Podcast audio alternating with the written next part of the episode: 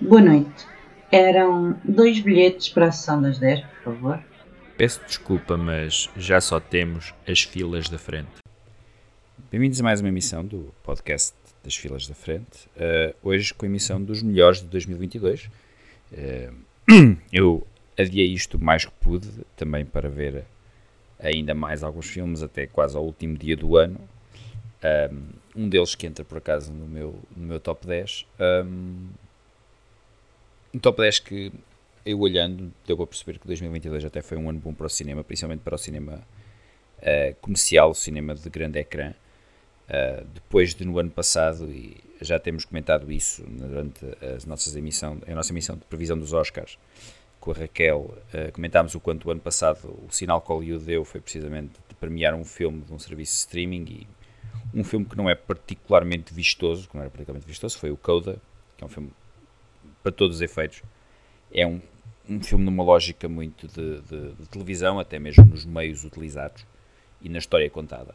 Uh, este ano foi quase o, o, a vingança dos estúdios, com uma série de filmes uh, vindos dos Estados Unidos e não só, que levaram o, os, espectadores ao, ao, cinema. Alguns deles eu vou mencionar porque aparecem no meu, no meu top de filmes preferidos.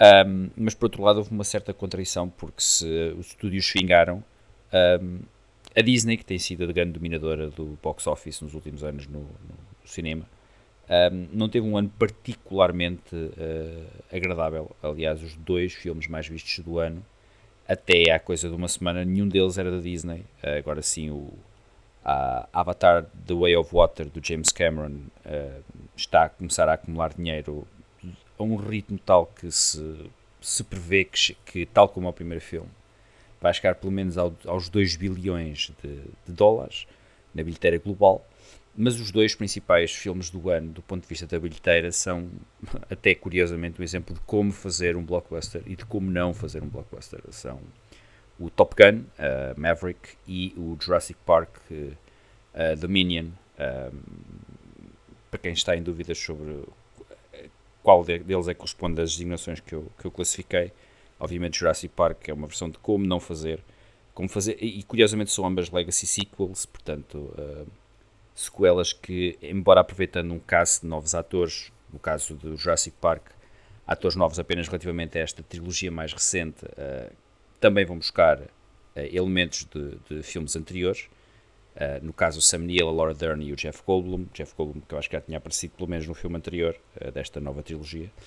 E o Top Gun Maverick, que coloca no seu centro o personagem Pete, do Pete Mitchell, Maverick, do Tom Cruise, que já aparecia no Top Gun original, mas vai também buscar dois ou três personagens e faz referência também a mais, a mais outros que tinham aparecido no filme original do Tony Scott de 1986. Portanto, foi um ano muito curioso nesse, nesse aspecto. Foi também um ano onde, de certa forma, vingou uma forma nova de fazer blockbusters. A Marvel, nenhum dos filmes da Marvel, até agora, pelo menos a esta emissão que eu estou a, fal a, falar, ultrapassou um bilhão de dólares, o que tendo em conta que a Marvel este ano lançou, penso eu, três filmes.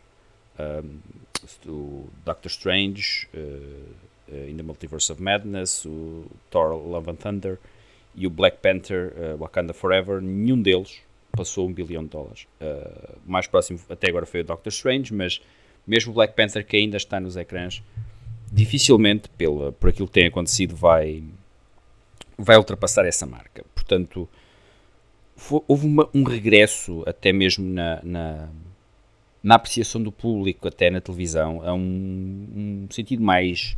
Uh, eu não vou dizer arcaico, mas mais clássico de fazer, de fazer filmes para, para grande público, uh, que não existia antes, um, mais desligado de, de, de da defesa de outros paradigmas e de outros valores que têm sido muito centrais nos últimos anos e dos quais a Marvel tem sido muito protagonista e a própria Disney também.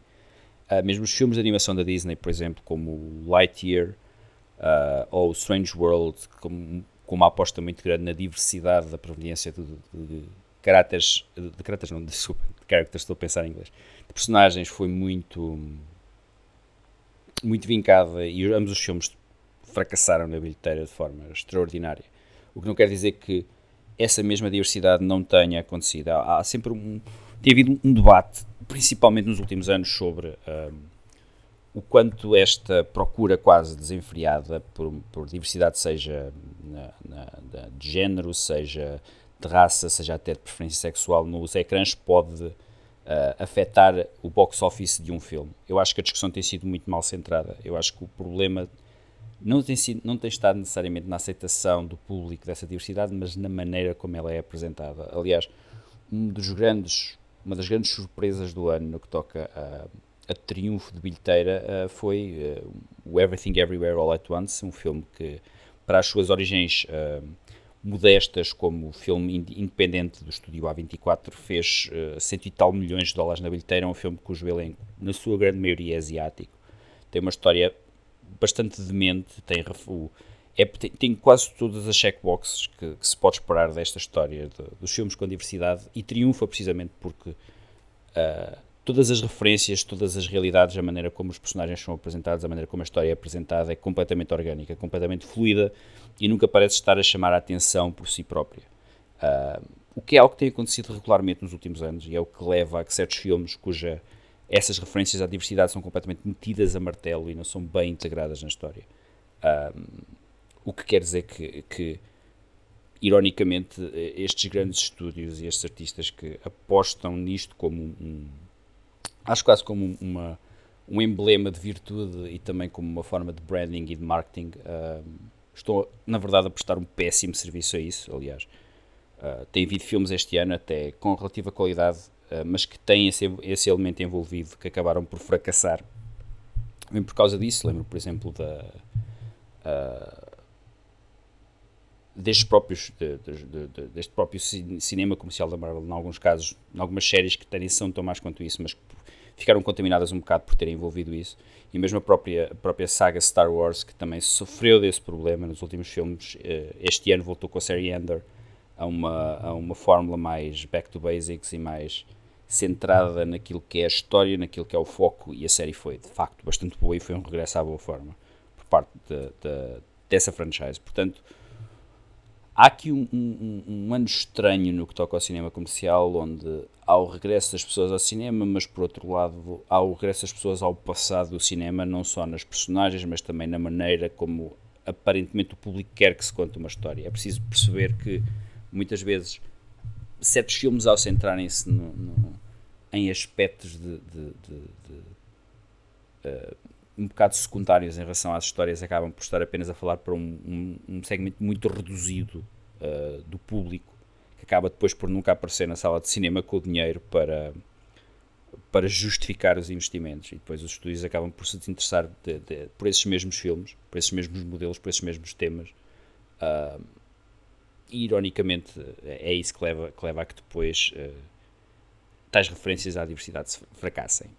Um, outra coisa que foi, foi, foi notória neste ano foi precisamente uh, uma reapreciação, que é uma, uma, uma coisa que tem acontecido principalmente desde que o Parasite ganhou o Oscar de melhor filme em 2019. Eu gosto sempre de ver os Oscars não como uma referência aos melhores filmes, neste caso, o Parasite seja um, um, excelente filme, Uh, mas mais como a tendências da indústria. E desde que o Parasite uh, ganhou o Oscar, parece que um segmento diferente do público acabou por se virar para filmes falados em línguas não inglesas. E há um, um caso muito óbvio que vai aparecer no top 10, que depois falaremos com maior pormenor disso, e que é outra tendência forte, uh, forte deste, deste 2022.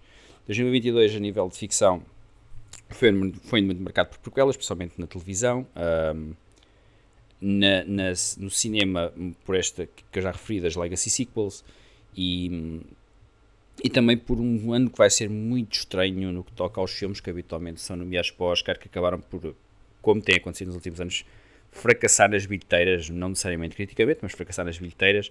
Filmes que, por exemplo, vão aparecer no Oscar, nos Oscars de certeza, como o, o Fablemans ou Bunches of Inisherin ou Tar, acabaram por confirmar uma certa tendência que existe no box office americano de, de, destes filmes para o Oscar acabarem por não apelar ao grande público. Em alguns casos não se percebe muito bem porquê. O Tar ou Banshees of Inisherin são filmes claramente para um certo nicho, mas o Fablemans é um filme realizado pelo Spielberg com temas universais, se calhar demasiado in, demasiado centrado numa catarse psicológica que Spielberg tem de fazer e que só faz através dos filmes. Um, mas ainda assim surpreendente pela quantidade de pouco dinheiro que, que conseguiu ganhar, tem, ainda por cima seguindo-se ao, ao, que aconteceu durante o, durante o ano anterior com o West Side Story, também foi um, um desapontamento nas bilheteiras e que mostra também ou uma mudança nos gostos do público ou então uma mudança na maneira como o marketing é feito uh, quando um realizador como Steven Spielberg, alguém que provavelmente o realizador que mais dinheiro arrecadou com os seus filmes na história do cinema, um, tem estes dois fracassos de bilheteira seguidos, ainda por cima de dois fracassos de bilheteira que não são propriamente devido a filmes que, que arrisquem demasiado ao ponto de perder um, uma grande parcela do público. É caso para se pensar o que é que está a acontecer dentro dos estúdios e aquilo que se tem falado muitas vezes da morte do filme, de, chamado filme de classe média, ou seja, o filme de orçamento entre 20 milhões e 60 milhões que acabava, que há 20 anos produzia uh, êxitos surpresa que acabavam por arrecadar até bom dinheiro na bilheteira, mas que hoje em dia está em vias de extinção. Um, ainda no outro dia, numa conversa que eu estava a ter com, com um amigo meu, estava a ter sobre este assunto, e, dizia, e ele queixava-se de que um dos grandes problemas uh, do cinema hoje era a falta de aposta em filmes de risco, e eu dizia que isso não é necessariamente verdade, porque a maior parte dos filmes arriscados são filmes de baixo orçamento, e vai sempre haver estúdios independentes que vão dar 5 milhões ou 10 milhões de dólares no máximo para um filme de grande ambição artística e que precisa de algum tipo de, de, valor de produção que só pode ser conseguido com esse valor, com, esse, com essa quantia de dinheiro. Uh, e vai sempre haver estúdios a apostar em filmes de grande orçamento de 100, 150, 200 milhões ou até mais, uh, principalmente baseadas em, em, propriedades intelectuais ou em franchises já conhecidas, uh, quando o risco é menor. mas estes filmes do meio, cada vez mais percebe que o lugar deles vai acabar por ser os serviços de streaming se os estúdios não fizerem qualquer coisa em relação a isto. Uh, o que é uma grande pena, porque é normalmente o, o, o ganha-pão de, de, era, era aquilo que costumava ser o ganha-pão de muitos estúdios. E pode correr-se o risco de, de, destes filmes desaparecerem por simplesmente do grande ecrã e serem remetidos, como tem sido nos últimos anos muito frequente, aos serviços de streaming e, portanto, à televisão. Um, Quanto ao meu top uh, de filmes, vamos começar apenas por 5 uh, menções honrosas. Uh, nomeadamente os 5 filmes que ficaram fora do meu top 10, que eu vou falar mais rapidamente do que dos outros. Uh, e depois uh, vou anunciar por ordem do décimo para o primeiro os meus filmes de, favoritos de 2022. What the hell is this? Good cop, batshit cop? Who's the Riddler?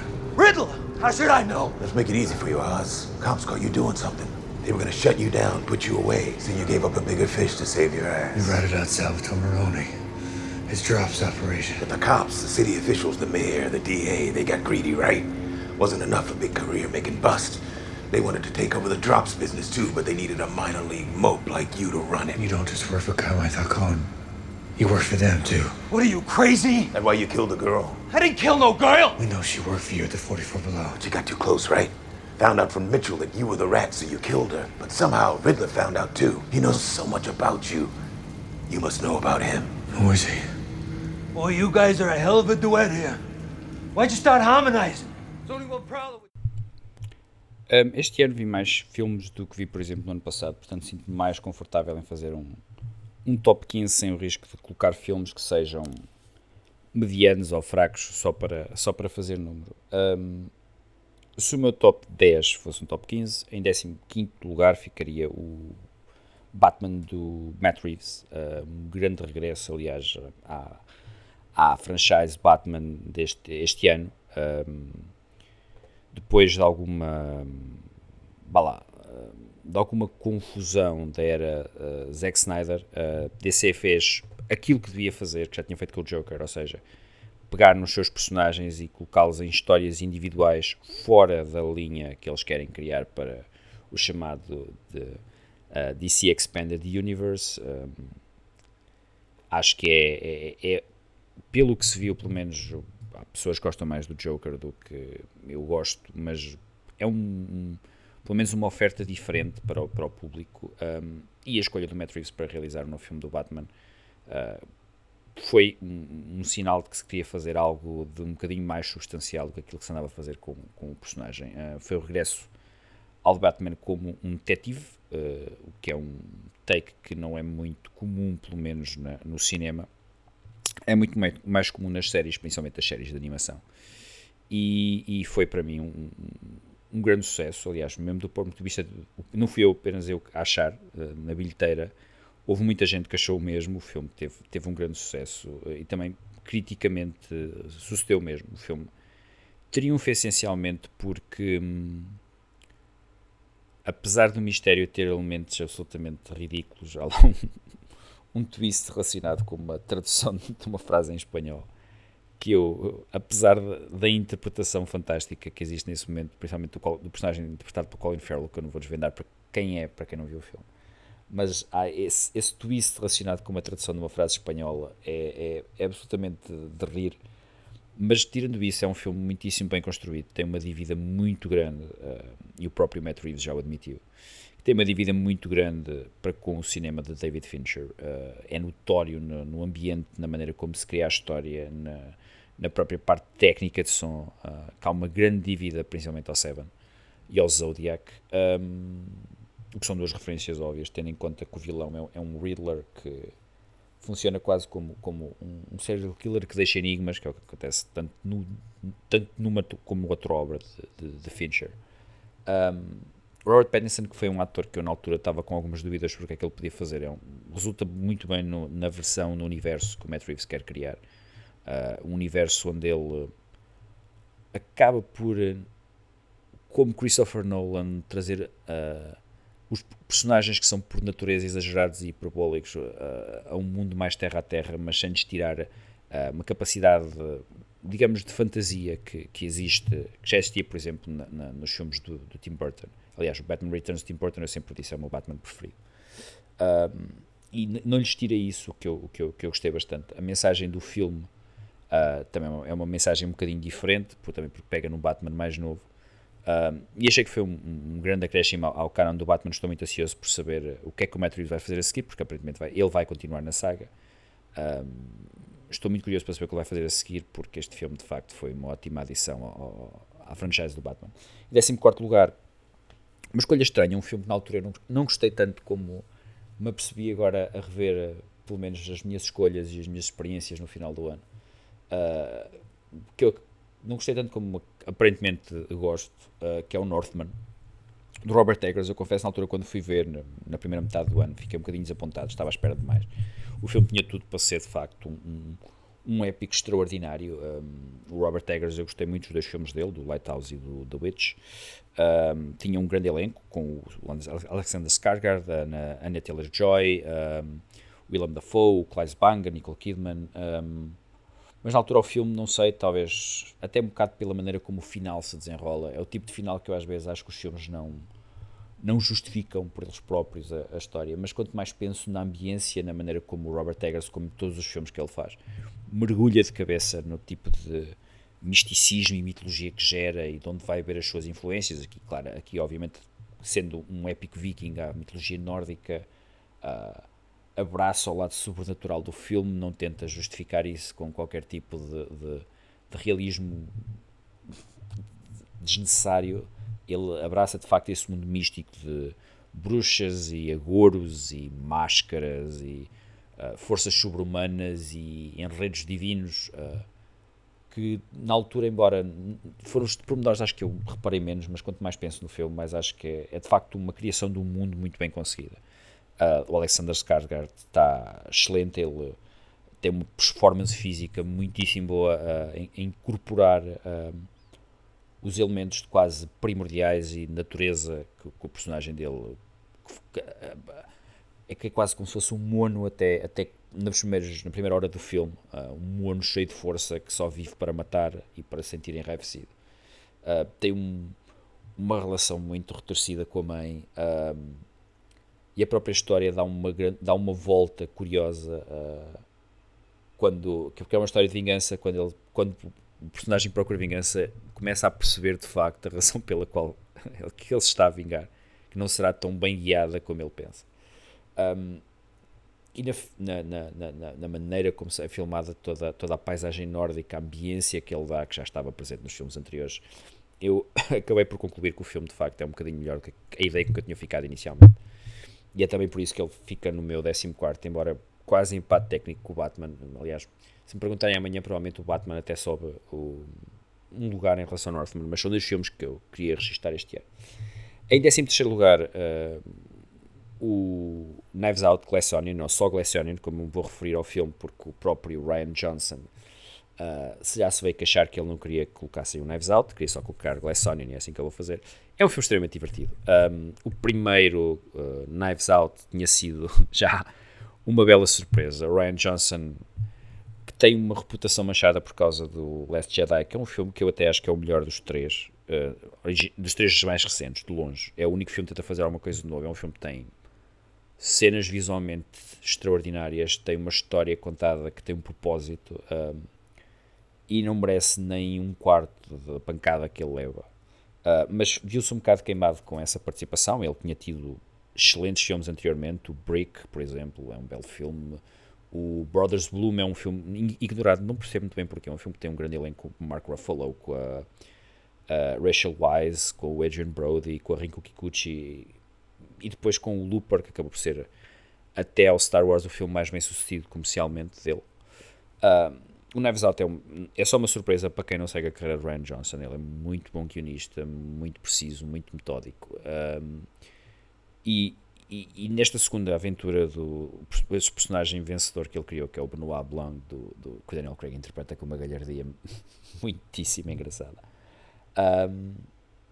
Ele muda um pouco do registro do primeiro filme. O primeiro filme é uma história de detetives mais clássica. Esta é, é como o próprio nome indica, uma, uma cebola de vidro tem muito mais camadas, mas são muitas camadas a disfarçar uma coisa muito óbvia. O, o, o twist do filme, aliás, um, o twist principal do filme, o filme tem vários twists, é uma coisa tão, tão, tão curiosa que é uma subversão daquilo que nós estamos à espera de uma história de detetives e que faz parte da própria mensagem do filme, que envolve este mundo dos CEOs tecnológicos, estas pessoas que, que ganham por eminência e projeção sem fazerem nada de particularmente relevante, por serem quase revolucionários de revoluções vazias que não levam a lado nenhum e que fazem que o público tire os olhos daquilo que é realmente importante. Mas a maneira como ele mistura isso com a, a intriga de, do Dunit, de quem é que matou quem, uh, é, é, é, é muitíssimo bem feita. É uma coisa que o Ryan Johnson faz bem. O filme tem algumas falhas, nomeadamente as voltas que o filme dá às vezes uh, perdem um pouco o novelo da própria narrativa e das piadas que ele próprio cria, uh, que são muito boas, em alguns casos. Tem cameos engraçadíssimos e inesperados. Uh, mas no geral eu, eu, gostei muito do filme, achei um filme muitíssimo bem feito. E, e, espero, ele tem contratualmente está obrigado a fazer um terceiro com este mesmo personagem, com o Benoit Blanc, e, e espero que, que, ele, que ele regresse e faça.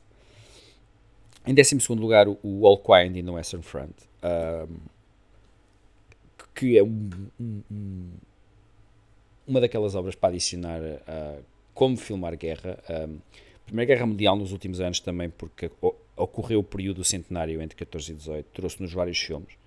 Uh, em, em, relação àquilo que a Segunda Guerra Mundial parece no cinema, a Primeira Guerra Mundial é relativamente pouco filmada, uh, o que nunca percebi muito bem, porque é um, tem inúmeras oportunidades do ponto de vista visual de criar grande cinema. Aliás, em 2011, num filme menor, uh, Spielberg já tinha criado no War Horse algumas sequências de guerra nas trincheiras que são absolutamente memoráveis. Uh, por muito que o resto do filme tenha uma história que não, não lembra o diabo. Um, mas nos últimos anos, seja com o documentário They Shall Not Grow Old do Peter Jackson, seja com o filme do Sam Mendes 1917, de há uns anos, que se dizia que ia ganhar o Oscar e afinal não ganhou, um, a Primeira Guerra Mundial tem voltado a, a, aos temas do, do, cinema atual. E este Old Quiet in the Western Front tem várias particularidades. Primeiro, é o primeiro filme feito na Alemanha abordar esta obra que é um clássico do cinema anti-guerra, que é uh, é, que é baseado numa obra do Erich Maria Remarque, uh, uma obra fundamental para perceber, como eu disse, a não só a literatura anti-guerra, mas a literatura da primeira metade do século. Uh, é um, filme, um livro extremamente popular, contado por um autor que eu tenho ideia que chegou a participar na guerra, o Erich Maria Remarque chegou a participar na Primeira Guerra Mundial, portanto algumas das experiências que ele conta no livro são experiências que ele viveu na realidade. Que conta a história do Paul Blomer, principalmente, que é o personagem principal, que é alguém que entra na guerra com a chamada tesão do soldado, que quer ver batalha e quer fazer, e quer acontece, e depois encontra a realidade da guerra e muito rapidamente uh, sucumbe à pressão psicológica e à, pressão física participar num grande conflito. Um, e o Edward Berger, que é o realizador do filme, mostra a guerra de forma absolutamente realista, uh, a dever um bocadinho ao impacto, acho que não só do Saving Private Ryan, mas como quase todos os filmes de guerra pós 1980, 84, ao Come and See do Belém Klimov, uh, continua a ser a grande referência no cinema de guerra. Um, mas faz com, com uma, uma grande precisão, com grande valores, grandes valores de produção técnicos, com uma visceralidade muito boa, mas também sem nunca perder uh, o, aquilo que o, o, o, livro tem de bom, que é uma capacidade de, humaniza, de humanizar o conflito, de humanizar os, os, os, os protagonistas, sejam aqueles com quem nós uh, simpatizamos ou principalmente as pessoas que estão na, na, na, posição mais alta da cadeia de comando com a qual nós aprendemos a odiar uh, não acabam por não ser muito diferentes dos mesmos protagonistas do, do Pets of Glory e do Stanley Kubrick nesse aspecto.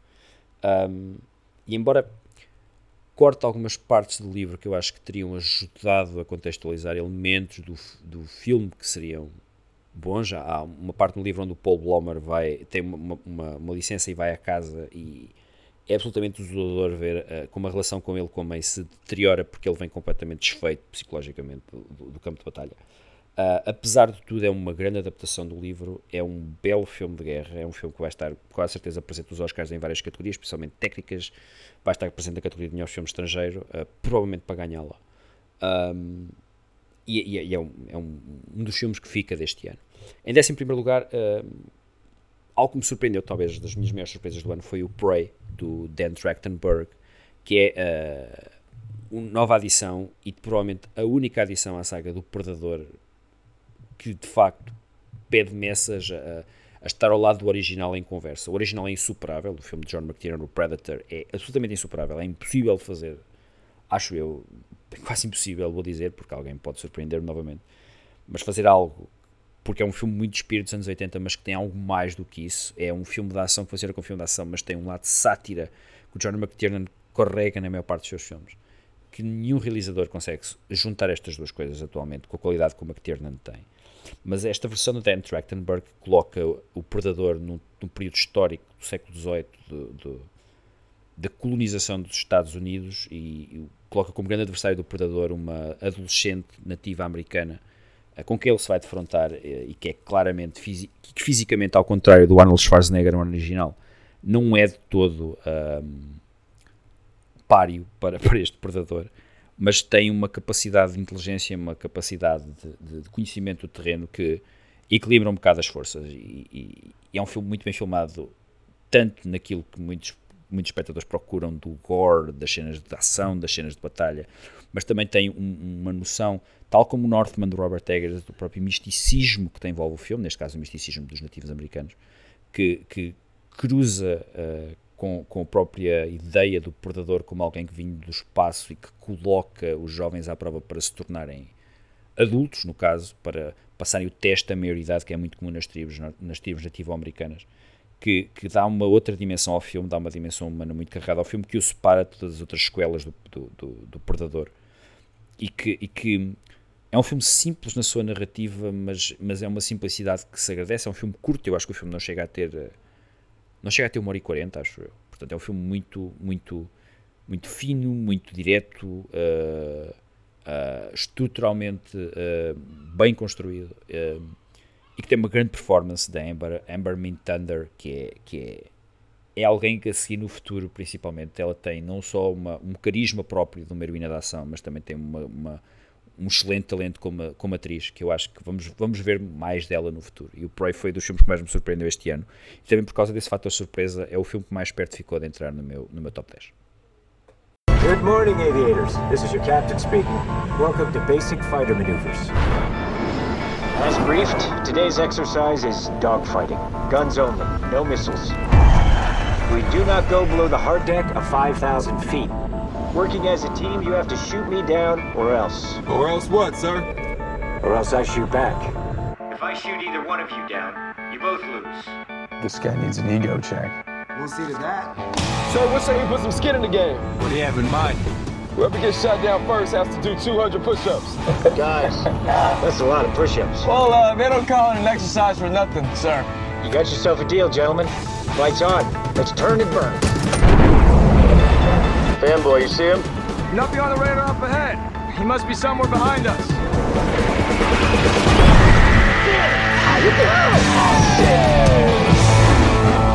We don't get fooled again.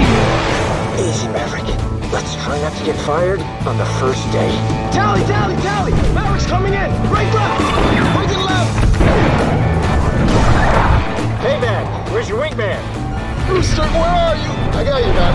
I'm coming. Hang in there, hang in there. Hurry up, man, hurry up! Break right. Break it right! Rooster just saved your life, fellas. But it's gonna cost him. Not this time, old man. O facto deste filme estar em número 10 não reflete de todo uh, o quanto eu me diverti no cinema a vê-lo ou a própria experiência que eu tive no cinema a vê-lo. Um, é um filme que está no número 10 pura e simplesmente porque os outros filmes que vêm a seguir me dizem mais qualquer coisa do que este. Um, porque este é um dos grandes filmes do ano. É o filme que mais marcou o ano, eu já falei dele no início. É o Top Gun Maverick, do Joseph Kosinski. É uma das grandes surpresas do ano, principalmente porque eu não sou particular fã do Top Gun, do original. Um, é um filme muito marcante da década de 80, é um dos filmes mais década de 80 que existe, uh, na maneira como é feito, na maneira como é filmado, na maneira como é escrito, no facto de ter sido realizado por um, um artifício clássico dos anos 80 que é o Tony Scott, um, e dos anos 90 também, mas a maneira como, uh, e aqui temos de dar mérito ao Tom Cruise, que é o produtor do filme, como ele faz regressar a ideia da, da saga sem perder esse o talento quase, o talento não, o, o tom quase kitsch do original, mas acrescentando-lhe uma experiência de cinema de ação com, com a qual ele, ele, ele, carrega os filmes que tem feito nos últimos anos. Tom Cruise, eu, eu, eu, já o digo isto há algum tempo, Tom Cruise deixou de ser ator, basicamente, nos últimos. Ele tirou férias de ser ator, principalmente a partir da, da primeira metade deste século. Um, primeira metade da, década, da primeira década deste século, porque ele há ali um período entre 99 e 2005 onde ele trabalha com realizadores que de facto querem dele mais do que o simples herói carismático, querem dar-lhe personagens, querem dar-lhe qualquer coisa, ele percebe, ele está claramente à procura do Oscar, nós já falámos disto no podcast Tom Cruise, ninguém lhe dá. Ele a partir de 2010 começa a agarrar-se a, a, a, ser a, provavelmente a última verdadeira estrela de cinema viva. Ele não participa em, em em séries de televisão, nem em séries para streaming, nem nada. Ele está vocacionado para fazer entretenimento para o grande ecrã, entretenimento para cinema. E, e, e tem feito isso com os filmes da saga Missão Impossível. Uh, tem crescido a admiração entre os cinéfilos pela maneira como ele se entrega às, às tropelias todas da ação, etc. E ele leva isto uh, ao último limite no Top Gun, com, com uh, o realismo das sequências aéreas, com, com o treino que ele, que ele obrigou os outros atores a fazer para eles próprios, para além do próprio Tom Cruise, estarem dentro dos aviões quando estamos a vê-los, não há. O CGI é mínimo, o CGI só existe, especialmente quando não, é impossível fazer na realidade aquilo que, aquilo que nós vemos no ecrã, porque de resto uh, tudo o que nós vemos é, é tudo o que foi feito e isso sente-se, sente-se na, na no frenesi, eu na minha sala de cinema notou-se claramente, uh, eu próprio estava a ver as sequências, especialmente a última meia hora final, completamente agarrada à cadeira, porque quando nós estamos a ver não é só a maneira como o filme está estruturado e a maneira como o filme está filmado, é o próprio realismo das coisas. E, e isto, é, isto é um triunfo do Tom Cruise que insistiu e insistiu e insistiu para que o filme fosse, fosse levado só ao grande ecrã e não passasse para streaming no, nos serviços da Paramount e a Paramount com isso ganhou o facto pela primeira vez na história ter acabado, pela na história, de, história recente, ter acabado um ano com o filme que está no primeiro lugar do box office anual. Um, o filme, claro, tem aspectos problemáticos do ponto de vista ideológico. É, é, é um filme que se desliga, tenta desligar um bocado de, de, de um inimigo com cara definida e desenhada, mas é, é, é, é, tal como o primeiro Top Gun, é uma, é uma propaganda e um panfleto publicitário para, para para convencer as pessoas a juntarem-se, neste caso, à Força Aérea. Portanto, tem uma certa propaganda bélica que não é tão evidente como noutros filmes de guerra uh, americanos, mas que, mas que é óbvio que existe lá. E o, o, e o Tom Cruise como, como o, o, Maverick, como o Peter Mitchell, um, traz novamente aquilo que o tornou um personagem uh, a reter no, no, no, primeiro filme, uma certa rebeldia de, de não se submeter a, aos cânones, o que é também uma mensagem do filme, porque é um filme que não se preocupa muito com ter uma mensagem, como muitos filmes hoje, apesar dela estar lá, eu já disse que, que os, os, a maior parte dos personagens secundários do filme, aquilo quase que podia fazer um, um calendário da United Colors of Benetton, porque eles são todos de raças diferentes e aspectos diferentes, mas não há a tendência para chamar a atenção para isso. O filme tem, é muito sincero na, na, na mensagem sentimental, não há uma ponta de ironia, quase uma ponta de sarcasmo. Uh, a normalidade impera e é isso que falta, acho que a muitos filmes atuais, principalmente filmes de grande entretenimento atuais, uh, e com, com, com isso é, é um entretenimento puro, uh, com, com diálogos normais, personagens que não são muito profundas, mas que estão lá para epá, para servir cenas de ação que são incríveis, gravadas, como eu disse, de forma extremamente realista. E a tensão é sempre constante quando, quando eles se colocam nos aviões. E por esse, por esse lado de entretenimento, por essa experiência cinematográfica, esse regresso quase da, da necessidade premente de ir ver um filme ao cinema no grande ecrã. Uh, é, é um filme posto para o top 10, para o meu top 10 do ano, porque porque merece e porque acho que cada vez mais temos de celebrar estas experiências de cinema que nos fazem regressar àquilo que é que é o grande ecrã e àquilo que é de facto uh, àquilo que é de facto a essência do, do, do escapismo cinematográfico uh, e numa experiência que eu acho que atualmente só só, só uh, o Tom Cruise e a Marvel quando está no seu melhor uh, conseguem, conseguem fazer. E era quase necessário rever isto. Principalmente no grande. E próprio, estou a referir o James Cameron, apesar de eu não gostar muito da saga Avatar, aparentemente, pelo menos leva as pessoas a mundos diferentes, convidadas a ir ao cinema. Há falta, falta isso, falta esse convite para ir ao cinema que as pessoas aceitem. E, e, e o Top Gun Maverick este ano deu um claro sinal de que alguém que quer convidar as pessoas a ir ao cinema para ver algo diferente, que é familiar, ainda assim ao mesmo tempo, uh, e que está preocupado, de facto, com, com, com o futuro do, do, do, cinema de sala, e é por isso que o Top Gun Maverick também, como eu disse, pela experiência, uh, pelo, pelo arrojo, pelo desafio, uh, um lugar no meu top 10. Salvo que la conciencia moral de los argentinos haya descendido a niveles tribales, nadie puede admitir que el secuestro, la tortura o el asesinato constituyan hechos políticos o contingencias del combate. Ahora que el pueblo argentino ha recuperado el gobierno y control de sus instituciones, yo asumo la responsabilidad de declarar en su nombre que el sadismo no es una ideología política ni una estrategia bélica, sino una perversión moral. A partir de este juicio y de la condena que propugno, nos cabe la responsabilidad de fundar una paz basada no en el olvido, sino en la memoria, no en la violencia, sino en la justicia. Esta es nuestra oportunidad. Quizás sea la última. Señores jueces, quiero renunciar expresamente a toda pretensión de originalidad para cerrar esta requisitoria. Quiero utilizar una frase que no me pertenece, porque pertenece ya a todo el pueblo argentino.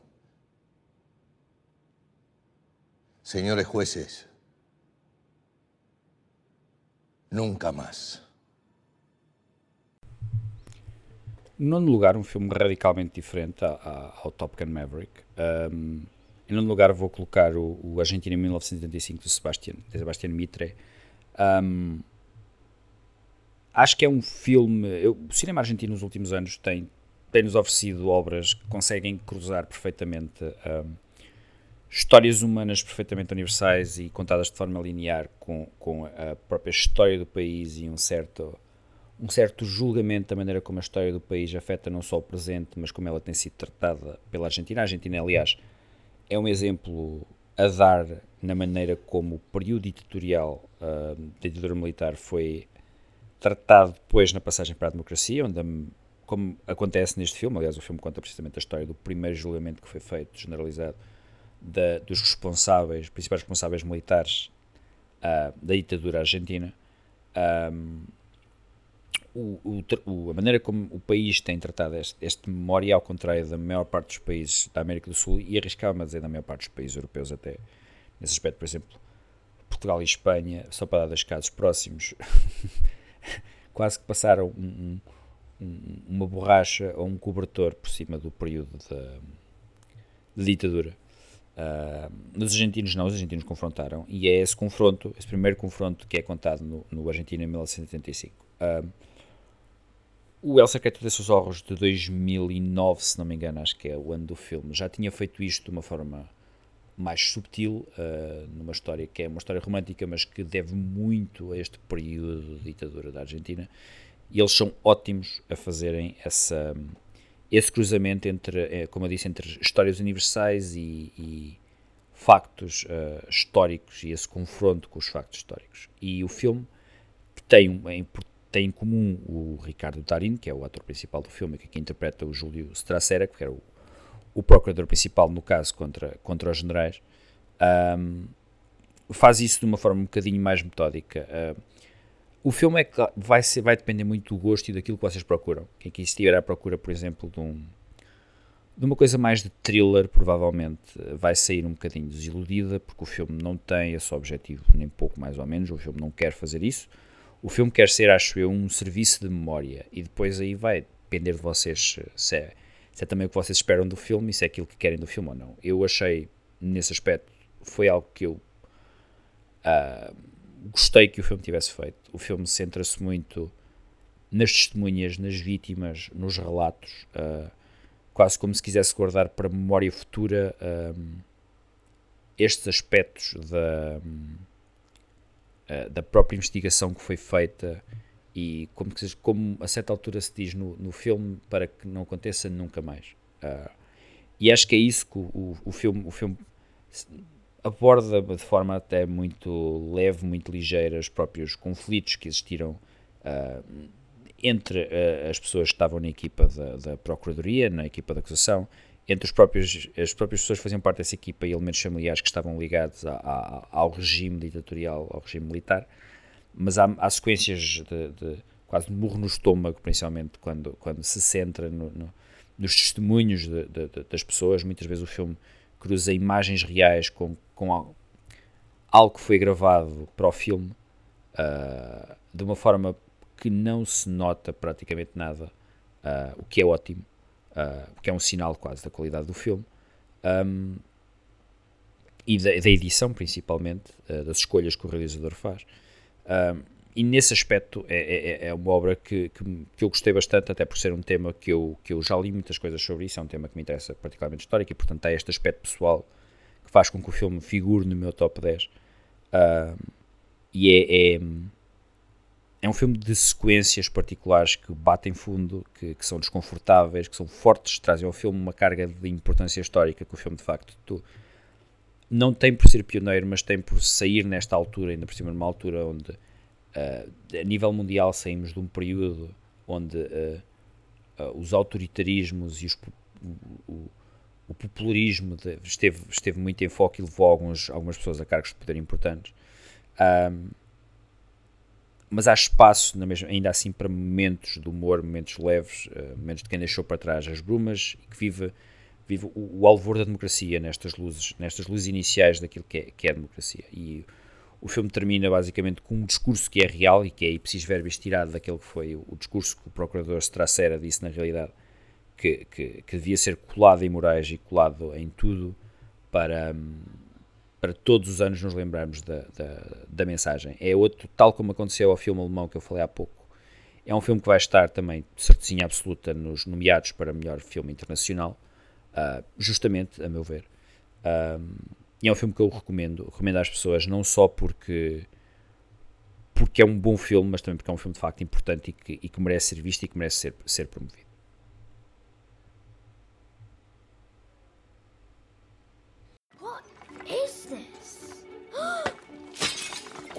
things my eyes can see. Ah, no, no, get away from me. Everything is new to me. You, you, stand back. Don't come near me. What do you call it? Call it? it it's a clock. Don't touch it. What to do with it? With it? It sings at six o'clock. No!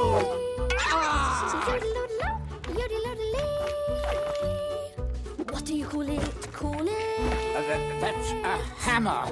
What to do with it, with it? You tap, you smash, you shatter. Love it. I love it. Yoddy, yoddy, yoddy, yoddy, yoddy. Everything is new to me. To me. The world is rich with funny words. They ring like bells, those tiny words. Em oitavo lugar, eh, aquele que é, menos dos que eu vi, o melhor filme de animação do ano, que é o Pinóquio, do Guilherme Del Toro. É uma história já tantas vezes adaptada, é um bocado... Tive, tive, tive com o Pinóquio, do, este Pinóquio do Del Toro, a mesma relação, e, e- vou dizer várias vezes Pinóquio do Del Toro, porque houve outro Pinóquio que saiu este ano, realizado por Robert Zemeckis, que é execrável. Ah, mas tive com este Pinóquio do Del Toro a mesma relação que no ano passado tive com o West Side Story do Spielberg. Ahm, foram filmes que, de realizadores dos quais eu gosto particularmente, ahm, baseados em obras que já foram adaptadas ao cinema. No caso do West Side Story foi uma vez, mas é um- um- uma obra que foi adaptada variadíssimas vezes na Broadway. E, aquela sensação de, de porque é que estes realizadores tão talentosos estão a gastar anos e tempo nisto, não é? Não tem outro tipo de histórias que filmassem, não tem coisas novas para dizer, nada. E, e- e depois, quando vi o West Side Story, fui obrigado a calar, porque de facto é um filme, é um filme muito bom. Eu nunca devia duvidar do Spielberg e aqui neste caso nunca devia duvidar do Guilherme Del Toro, porque a adaptação que ele faz com o Pinóquio do Pinóquio traz muitas nuances que são tão deltorianas e tão pessoais que, que eu entendo porque é que ele sentiu a necessidade e de todas as entrevistas que eu vi com ele é de facto um filme extremamente pessoal Um, e nota-se como está a ver o filme é tão Pinóquio quase como Frankensteiniano o, o design do Pinóquio da criatura da criatura Pinóquio porque afinal uma criatura é alguém que nasce, é algo aliás que nasce de um, de um, de um bloco de árvore, de um, de um pinheiro, e, e- e o aspecto que não é, que é humano, mas por outro lado não é humano, faz lembrar precisamente a, a- a criatura do- da obra de Mary Shelley, da Mary Shelley, que é humana, mas não é humana ao mesmo tempo, Ah, e todas as personagens clássicas da mitologia do Pinóquio ou são readaptadas para esta versão num contexto da Itália fascista, o que é uma ideia absolutamente inspirada ah, de olhar como um, um- um- um humano, entre aspas, que não sabe o que é ser humano e que tem de aprender através do que os outros lhe dizem, da maneira como ele é inserido num meio mais repressivo e mais ah, e mais eliminador da individualidade humana que, que pode existir ah, e de como ele ou sujeita a isso ou supera isso, da maneira como ele descobre o que é ser humano através precisamente de, do contrário daquilo que lhe dizem. Ah, este lado de individualidade não é muito frequente nas adaptações do Pinóquio, mesmo a adaptação mais famosa que é capaz de ser do filme de animação da Disney, não faz isto, não vai por este lado. Há, há quase uma, uma, uma obrigação do Pinóquio se tornar como nós, e aqui o Del vai pelo outro lado. O Pinóquio não pode ser como as pessoas que, em seu redor ah, e tenta normalmente ah, o seu exemplo e a maneira como ele não percebe o mundo e vai lentamente compreendendo o que é o ser humano e o que, pode, o que ele pode fazer, o que é certo, o que é errado. A maneira como o próprio Gespeto é menos um, um, um- um pai bondoso com uma, uma moralidade inatacável, mas alguém com defeitos, porque o filme também começa com uma parte importante onde se revê ah, a relação que ele tinha com o filho que morreu por causa da guerra. E, portanto, também é um filme muito antibélico, muito antifascista, que tem, tem, tem esse lado. A maneira como, ele, como se recusa também a tornar o Gepeto como um- alguém perfeito e, e- o transforma num pai falível. Ah, de como a própria consciência, que é ah, materializada no, no, no grilo, ah, aqui também tem um ar muito diferente. Portanto, ahm, eu acho que é um filme que pega numa história, uma história familiar, é verdade, mas dá-lhe um, um toque muito diferente que a torna de facto extremamente interessante. Torna, ah, reactualiza de facto ah, a mitologia do Pinóquio e naquilo que é, é- é assombroso com uma técnica de stop motion que o torna, talvez, nesse ponto de vista, o melhor filme de stop motion que eu já vi. Uh, nesse aspecto técnico, uh, há cenas que são de, de, de, de, facto de grande cinema e que são feitas com, com ironicamente no caso do Pinóquio, são feitas com marionetas. Uh, a câmera flui como em qualquer filme de imagem real de Guillermo del Toro e este é, é, eu não sei se é a conclusão, mas é uma terceira parte da trilogia do fascismo do, do, do realizador mexicano que começou no, no, no El Espinazo del Diablo, continua no Labirinto del Fauno e chega aqui ao Pinóquio, de histórias que têm uma componente de fábula, de mitologia, uh, que são protagonizadas por, uh, por crianças, neste caso um, uma criança de madeira que, que não é um menino de verdade, mas que, que, que aprende a ser um menino de verdade.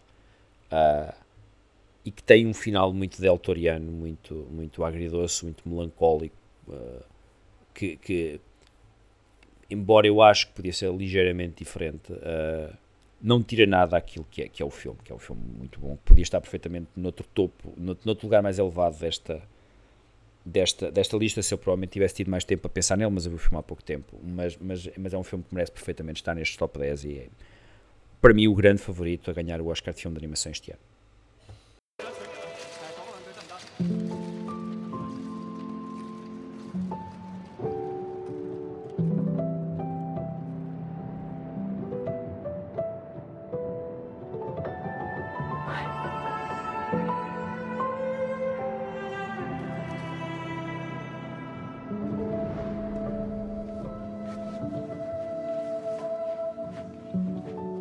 哎，你怎么会？你 好，你先说。这听起来挺无聊的。我在广告牌上看到你，我还在想你会不会记得我。Of course。你不是去了美国吗？你你不是很穷的吗？还好。Em sétimo lugar, uh, um dos filmes mais originais do ano, o Everything Everywhere All at Once, dos, dos Daniels. Uh, eles são normalmente referidos como Daniels porque ambos se chamam, se chamam Daniel, uh, apesar disso, eles têm, um, têm apelidos diferentes, uh, portanto vamos tratá-los porque eles não são siameses. É o Daniel Kwan e o Daniel Skynert. E é o filme que melhor utiliza um conceito que andou por todo lado este ano, principalmente em filmes da Marvel, que é o conceito do multiverso. Um, aliás, eu estou em crer que o filme acaba por ter uma certa dívida, uh, por estúpido que pareça, aos filmes da Marvel, por ter popularizado e ter pelo menos introduzido no consciente coletivo esse conceito, de forma a quem vê o filme uh, não estranhe tanto uh, algumas das coisas que vai ver. É impossível não estranhar a maior parte das coisas, porque os, os Daniels, o Daniel Kwan e o Daniel Skyner, quando fazem o filme e quando escrevem, é, é uma abordagem de perdido por 100, perdido por mil, a tirar toda a parede e ver o que é que cola. E nem tudo cola, mas o que cola é muitíssimo bom. O filme conta a história.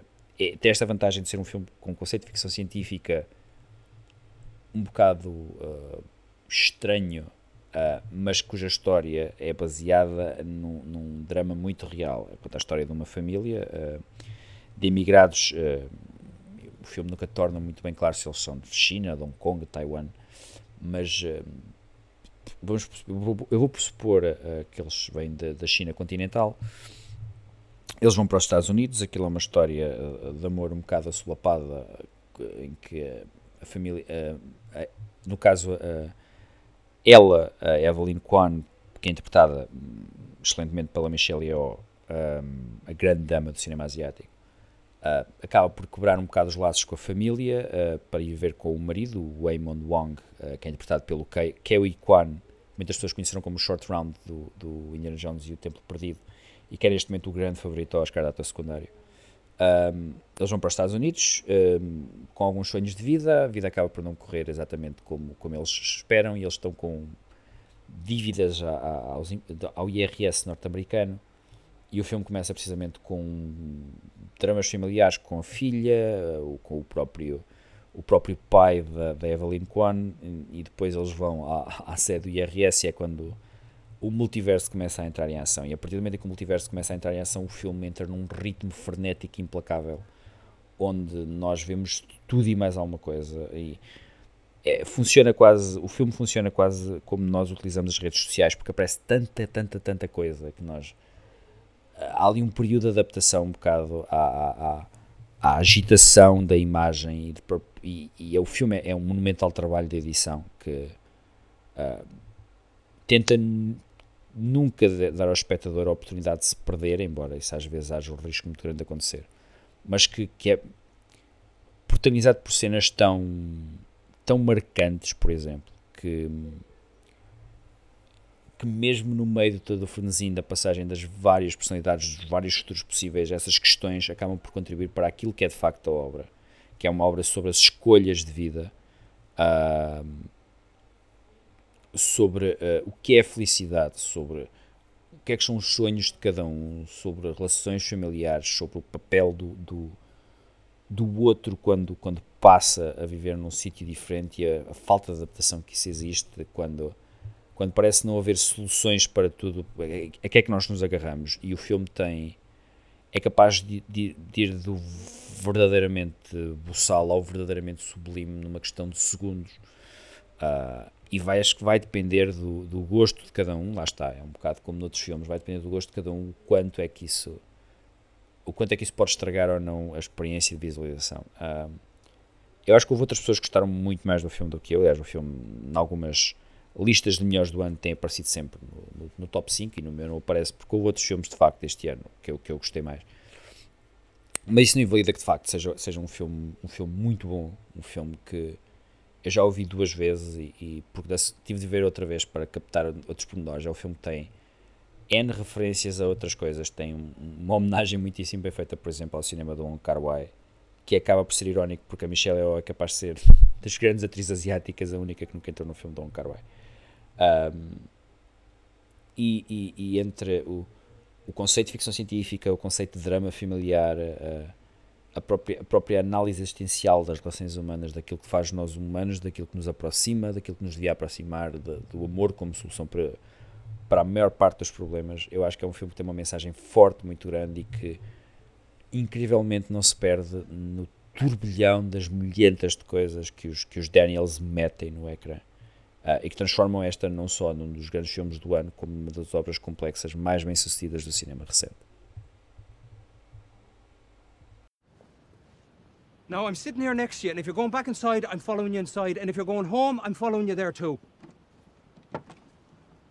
Now, if I've done something to you, just tell me what I've done to you. And if I've said something to you, maybe I said something when I was drunk and I've forgotten it, but I don't think I said something when I was drunk and I've forgotten it. But if I did, then tell me what it was. And I'll say sorry for that too, Colin.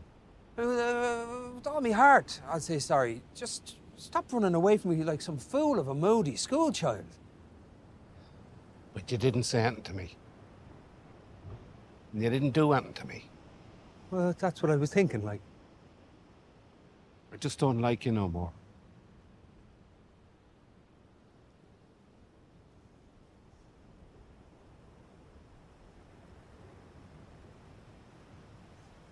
You do like me. I don't. You liked me yesterday. Oh, did I? Yeah. I thought you did.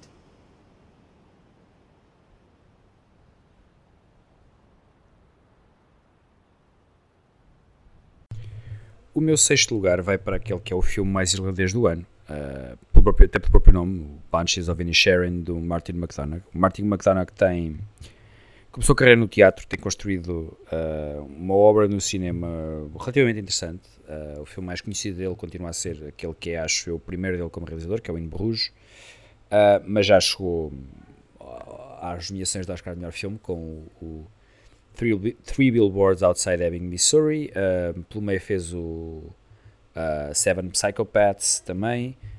tem um irmão que também escreve, escreve, escreve bastante bem, que é o John Michael McDonagh que fez um dos meus filmes preferidos dos últimos anos, que é o Calvary. Um, mas ele tem construído uma carreira sólida, ah, uma carreira também bastante aclamada. O trabalho dele como ator, como, uh, ator não, como de, dramaturgo uh, transferiu-se muito bem para, para o cinema, portanto um, é alguém que não perdeu nessa, nessa passagem. E este ano, com o Banshees of Inisherin, uh, ele faz eu não sei se o seu melhor filme. Eu, parte de mim continua a gostar mais do In Bruges, mas, mas faz um, uma grande adenda à, à, à sua obra. O Patches of Sharon, como eu disse, é o filme mais irlandês do ano, aliás. É, é, é seguirmos, por exemplo, o nome dos, dos, personagens principais. Os personagens principais chamam-se uh, Colm uh, e Padraig. Uh, não é Patrick, é Padraig. Que eu não sei se estou a dizer bem em, em, em gaélico. Mas eles são, no filme eles são amigos há vários anos. Eles são duas pessoas quando nós encontramos o filme, são pessoas que são relativamente diferentes uma da outra. O Colm é alguém tem um gosto mais artístico, tem uma ambição mais, uh, mais sensível em relação, relação à, à existência e àquilo que ele procura da vida. O Padraig, interpretado magnificamente pelo Colin Farrell, já agora o Colm é interpretado pelo Brandon Gleeson, interpretado magnificamente pelo Colin Farrell, um, teve um ano incrível. Um, é, é um uma pessoa mais simples, de, de, de, de, bom coração, alguém que gosta de ajudar os outros, que tem uma noção de comunidade, de, mas que é de facto um indivíduo de ambições muitíssimo mais simples, gosta da vida que leva, dos seus animais, de vive com a irmã, uh, de ir ao pub todos os dias beber uma, uma Guinness ao final do dia, um, e uma Guinness, uma cerveja preta ao final do dia, e num dia, o Colm chega ao pé do Patrick e diz que não quer voltar a falar com ele, nem quer que sejam amigos, nem quer que ele se lhe dirija,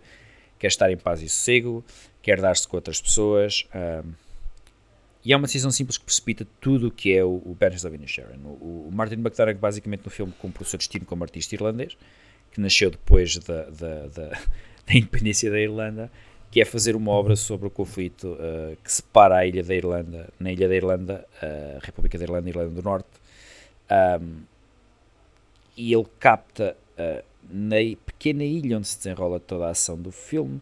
O filme não sai basicamente da ilha, a não serem referências a um conflito que se está a passar do outro lado do mar, e que é, que é uma óbvia referência à, à, à Guerra Civil Irlandesa.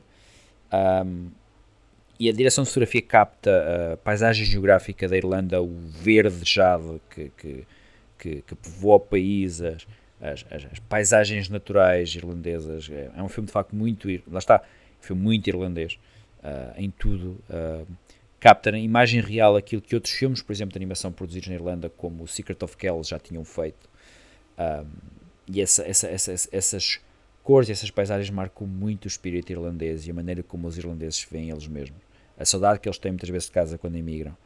Um, e o diálogo em sotaques irlandeses que demora ao nosso ouvido, pelo menos, habituar-se uh, e, e, e, certos regionalismos e pormenores de, de, de, vocabulário irlandês, como por exemplo, por exemplo o facto de eles nunca dizerem fucking, dizerem fucking, uh, acabam por tornar muito mais autêntica e, e muito mais presente este, este drama irlandês que está espelhado na relação entre estes dois homens.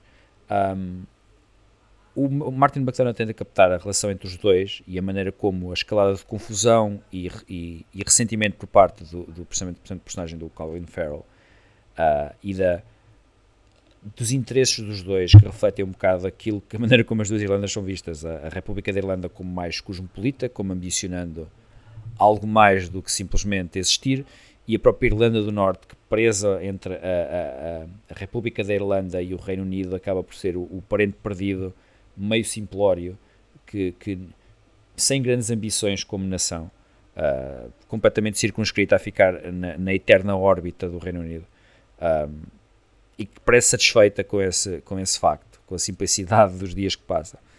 E na crença em, em, valores éticos e morais, que eu não digo que a própria República da Irlanda também não simbolize, mas que acredita mais nisso que propriamente em qualquer outro tipo de ambição. Há uma outra personagem que. que há 10 outros dois personagens no filme, uma é a Uh, eu este nome acho que estou a dizer relativamente bem, a Siobhan, que é a irmã do, do, do Patrick, do personagem do Colin Farrell, e também um, um, indivíduo que é, o, que é interpretado pelo Barry Keegan, que é o Dominic, que é um, funciona um bocado como o, o louco, o tolo da, da, da, da aldeia, e que diz, que diz de facto uh, algumas verdades e é muito, muito, muito visceral na sua humanidade, humanidade simples e maluca uh, que acentua outro, outro, outros aspectos do filme. Uh, mas o, o, o, filme, de facto, na maneira como está construído, na maneira como está escrito, uh, retrata este conflito entre as ambições pessoais e a vontade de viver, viver de uma forma simples e que acaba por uh, separar as pessoas. As ambições separadas que esticam os laços irlandeses até ao ponto da ruptura e a própria referência no título a estas banshees, a estes agores que pressentem que alguma coisa no filme vai correr mal, uh, que são criaturas do folclore celta que trazem no canto as vibrações da desgraça e que, curiosamente, não tiram graça ao filme. O filme é bastante engraçado na, na, primeira metade, nos primeiros 40 minutos principalmente. E o simbolismo desta, disto que eu falei acaba por se tornar algo pesado demais, o que fez com que a minha experiência de ver o filme ficasse um bocadinho estragada. Um, mas a história flui sem grandes espaços vazios, é muito direta, não há grandes derivas. Uh, os personagens são as suas decisões e pronto. Uh, os atores são todos muito bons, especialmente o Colin Farrell e o Brendan Gleeson, obviamente, mas o Colin Farrell eu queria destacar em particular. Um, e o Martin McDonagh, não, não conhecido como sendo um visualista, acaba por captar estes conflitos e este drama, uh, ocasionalmente até se transcende na maneira como coloca a imagem aquilo que é Irlanda, aquilo que é ser irlandês. Uh, mas acho que ficou por captar um bocadinho as verdadeiras razões da fratura da Irlanda. Apesar disso, é um, é um, é um belo filme que merece, merece figurar no meu, no meu top 10 deste ano.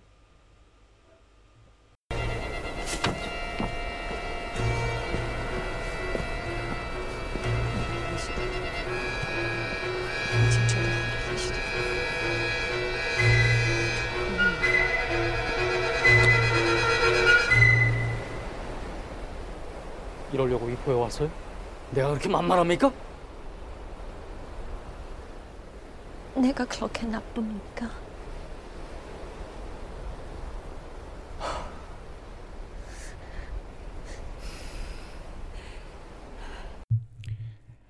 Em quinto lugar, uh, eu tenho o Decision to Live, do Park Chan-wook. Embora, na prática, eu acho que ele está empatado com o Bunches of Inisherin, porque eu acho que não há grande coisa que eu tenha para distinguir ambos os filmes, uh, pelo menos na apreciação que eu tenho dos mesmos. Uh, o Decision to Live é o, o filme mais recente do Park Chan-wook. Park Chan-wook é um realizador sul-coreano, que a maior parte das pessoas devem conhecer pelo Old Boy, Uh, mas que tem outros filmes uh, muitíssimo interessantes na carreira, incluindo o, anterior a este, o, o, eu penso que é o anterior, penso que ele não fez nenhum filme, no entretanto, que é o Handmaiden.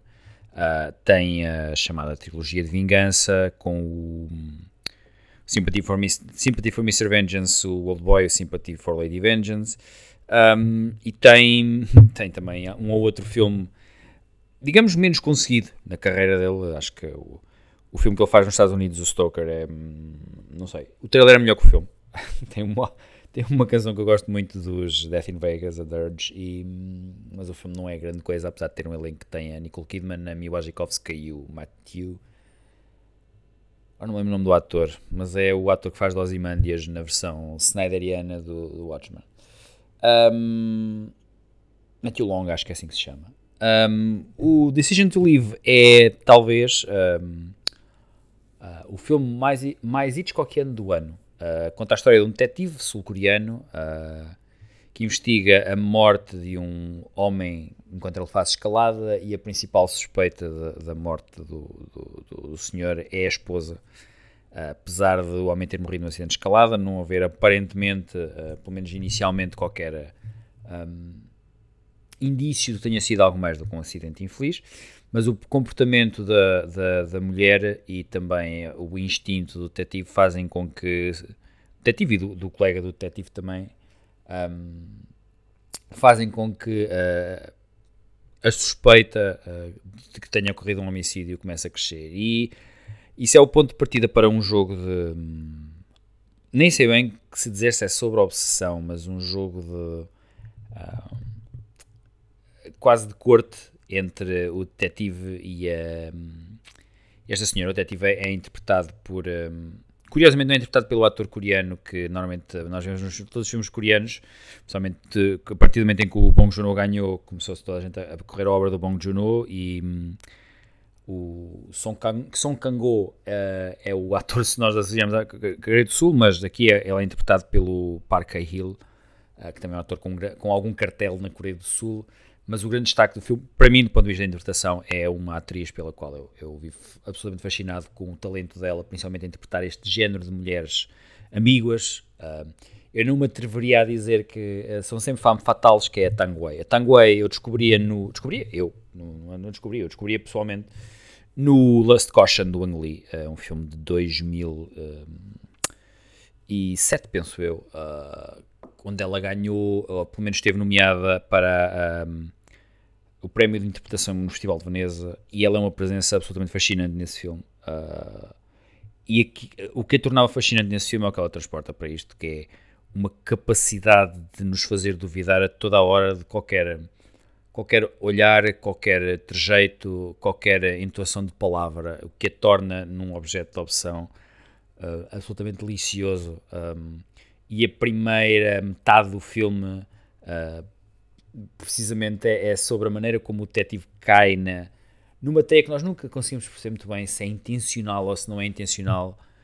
Mesmo quase até ao final do filme, acho que ficam as dúvidas sobre, sobre as intenções verdadeiras desta, desta personagem estranha, desta, desta, este ser feminino estranho, com um passado também bastante manhoso um, e que seduz o detetive como, como nos seduz a nós. É, é um estranho cruzamento entre um filme de Hitchcock, de certa forma, e uh, um filme romântico. Uh, curioso entre, entre duas pessoas que não se deviam envolver. Obviamente, isto é um, isso, isso aí então é uma coisa clássica do filme noir e o, filme, e o Decision to Live tem algo de filme noir, uh, mas deve muito mais ao vertigo e esta capacidade de, de, de, de, uh, de sedução latente que uma mulher pode exercer sobre, sobre, sobre um detetive que também tem os seus próprios problemas pessoais, principalmente em casa um, que é muito bem visto na polícia, embora as pessoas tenham inveja dele. Um, e todo este jogo transforma o filme em algo de, de, de assombroso, quase até ao final, onde, uh, onde acontece algo que eu não vou revelar, mas que eu acho que não é muito bem gerido pelo Park Chan-wook, mas embora ao final não seja exatamente uh, o pináculo do mesmo. Uh, o filme é muitíssimo bem construído. O Park Chan-wook realizou de uma forma muito, muito imaginativa, com às vezes a utilização de câmaras uh, uh, que parecem a despropósito, mas que acabam por, pelo menos, transformar a linguagem do, do, do, do suspense e do, do, dos filmes de, de, detetives em algo de diferente. Tem, faz um, um dos melhores usos de tecnologia na maneira de contar a história pelo menos daqueles mais interessantes e, e mais de, de, estudar para, para, para futuros filmes que eu tenho visto no cinema recente. Uh, e, é, e, hoje em dia é muito difícil representar isso em cinema. Uh, mas o que interessa é mesmo este foco da história, a relação entre os dois personagens, a performance fantástica da Tang uh, que faz muito menos filmes do que aquilo que deveria. Mas sempre que aparece é, é um, é um objeto de fascínio, uma, uma atriz muito talentosa, um, que aparece no ecrã sempre em, em com, com, muita pinta, com muita, muita graça, muito, muita, muito suplesse, muita elegância. Um, e que elevam o filme para, para um bocadinho mais. A realização de Park Chan-wook, como eu disse, está, está muito boa, um, o que também ajuda, ajuda aos dois atores, principalmente. E é um empate técnico, basicamente, com o Banshees of Inisherin. Do you know Desi Nach? What's Desi Nach? बैल जैसे धूल उड़ा के सिंग उठा के तुम भी नाचो बाज जम के ताल ढोल बेटा राजू उड़ के नाचो हीरो से भी तेज कोई कर सके जो बेद नाचो अस्तबल में घोड़े जैसे पाक डोर छोड़ नाचो मिट्टी जो तो रोट मोटा मिर्च खा के ऐसे नाचो हाँ जा छोरे हाँ जा गोरे हाँ जा छोरे नाचो नाचो नाचो नाचो नाचो नाचो वीर नाचो नाचो नाचो नाचो नाचो नाचो नाचो यार नाचो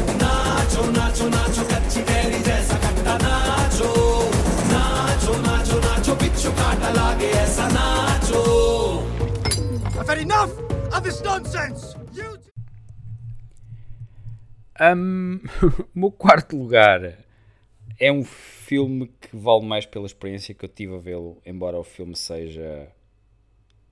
Um, é um filme sobre camaradagem, sobre algum homoeroticismo, sobre cenas de ação muitíssimo bem filmadas, uh, sobre um certo, um certo, tal como a Top Gun Maverick, um regresso a uma maneira mais simples e sem ironias de contar a história. Um, e é o RRR, o filme indiano, que eu ouvi falar pela primeira vez num, num episódio de um, pod, de um podcast, não, de um canal de YouTube que eu sigo, que é o canal do Patrick H. Williams, que eu recomendo vivamente. É um tipo muito empolgado com cinema e que explica muitas coisas sobre filmes, dá contexto a muita coisa, uh, sendo cinemas dos anos 80, ou obras desde de, autores uh, mais, mais arte, ele faz isso muito bem. Um, e ele vinha transformado pela experiência de ter visto o filme. Eu penso que ele chegou a ver o filme em cinema, que é uma experiência que eu ainda não tive, infelizmente, mas gostava de ter. Um, e ele viu três vezes em três dias, acho eu. E no vídeo que ele, que ele faz, ele, não, ele dá apenas um pouco de contexto sobre como é que este filme aparece na, na Índia. Ele faz o filme, para quem não sabe, é uma, é uma produção de Bollywood, que é a indústria que mais maximamente associamos ao cinema indiano. Há várias indústrias de cinema dentro da própria Índia. E esta é de Tollywood, que é que tem ganho protagonismo comercial nos últimos anos e tem sido protagonizado por aquele que é o realizador do filme, uh, que é o SSS Raj, SS Rajamouli.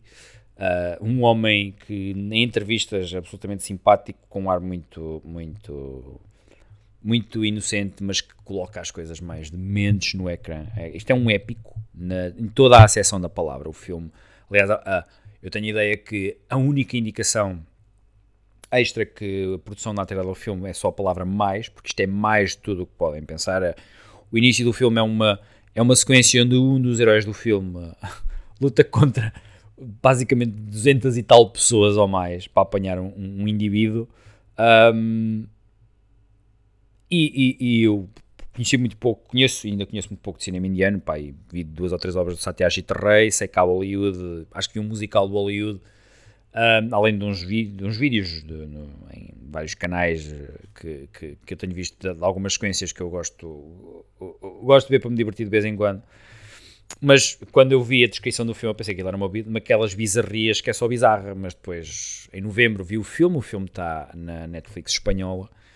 Uh, e, e, e, eu percebo perfeitamente o fascínio do Patrick H. Williams pelo filme e, e, eu fiquei, fiquei também uh, a delirar e, completamente hipnotizado por, por, por, este filme. O filme tem problemas, uh, nomeadamente tem problemas políticos, para quem conhecer minimamente a situação da Índia.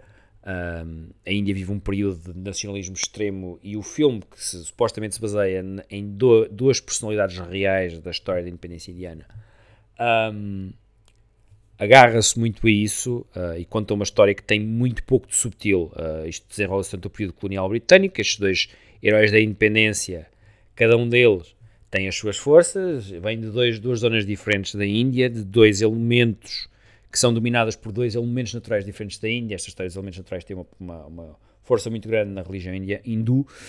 Um, e, e, eles, e, e, isto, o nacionalismo tem, uh, tem um papel totalmente no filme ao, ao, transformar isto numa coisa muito manicaísta de bons, bons muito bons contra maus muito maus. Um, e há opções que o, o SS Rajamouli toma que são uh, vincadas em relação a isso e que qualquer debate mais complexo que possa ter sobre a propaganda e deste filme, porque este filme em parte é propaganda, pode ter, mas é pela mesma razão que às vezes nós vemos propaganda, seja dela uh, mal intencionada, como por exemplo acontece com os, os documentários da Leni Riefenstahl, ou até mesmo bem intencionada, como acontece com um filme que eu gosto muito, que é o Batalha de Argel, do Gilo Pontecorvo. Um, uh, ah, isso não, não me impede de admirar uh, a maneira como o filme está feito. E, e, e, e o RRR é vale precisamente por toda a exaltação e imagem que faz desse patriotismo indiano bacoco, que é interessante como caso de estudo, mas que é ainda mais interessante como cinema de ação. Uh, como eu disse, conta a história de duas personalidades reais, mas que provavelmente nunca se conheceram, mas aqui no filme são super amigos e algumas imagens até fazem com que uma, uma pessoa lance piadas sobre se eles são mais do que amigos. Uh, e são apresentados como super-homens indianos que combatem o, o colonialismo britânico é malévolo, racista e desprezível, da mesma forma que os heróis Marvel combatem uh, monstros e alienígenas nesses filmes. O governador britânico de Nova Delhi é, é, é quase um tipo um bocadinho mais, um bocadinho men menos simpático do que, do que uh, o pior nazi que vocês já viram num filme. Uh, a mulher dele é pior do que ele, gosta muito de ver pessoas chicoteadas em público. Um, e os soldados britânicos não têm ponta para onde se lhe pega. A única pessoa caucasiana que se aproveita é a sobrinha dos governadores, uh, uma tipa chamada Jenny, que tem um, um subplot romântico com um dos, dos, do- dos heróis do filme. Ah, e os nossos heróis, um bocado mais ah, como se tivessem sido abençoados pelos deuses, avançam para três horas onde eles despedaçam tudo, arrancam portas de masmorras à mão. A certa altura, um em cima do outro, transformam-se quase numa única entidade. No final do filme, é, uma da, é a melhor, melhor sequência de ação do ano. Ah, um bocadinho à frente da sequência final do Top Gun. Ah, o estilo de atuação é indiano, ah, o filme tem tudo o que também associa ao cinema indiano, inclusive é uma sequência de dança que vocês ouviram um excerto antes, que é, é para mim a grande favorita a ganhar. Vai ser nomeada para o Oscar de melhor canção e é para mim a grande favorita a ganhar.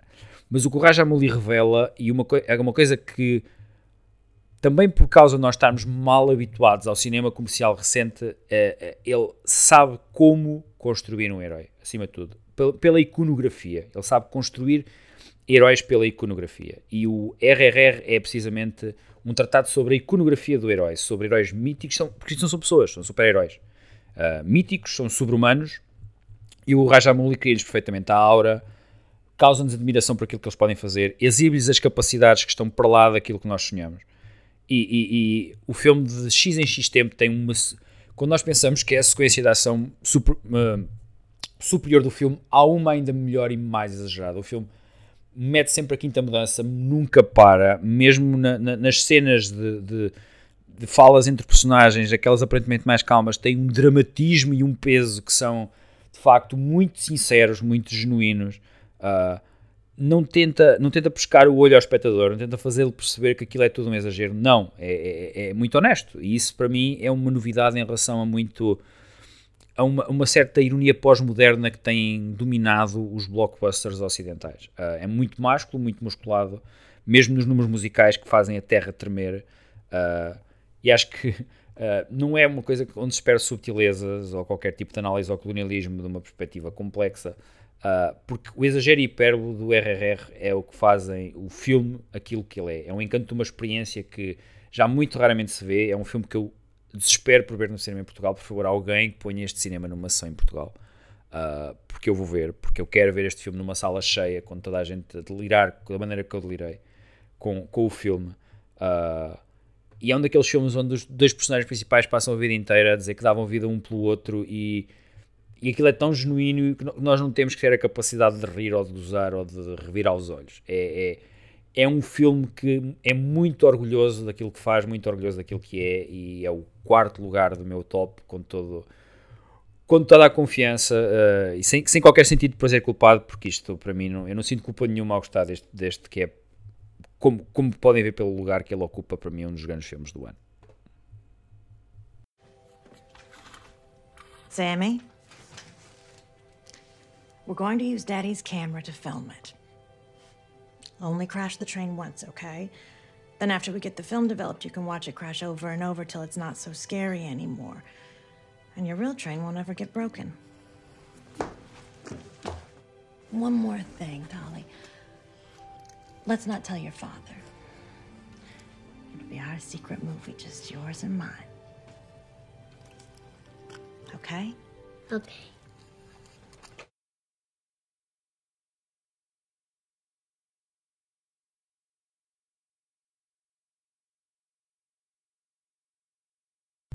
Um, no lugar mais baixo do pódio, eu confesso que quando vi este filme da primeira vez, não estava à espera que ele acabasse tão alto como acabou.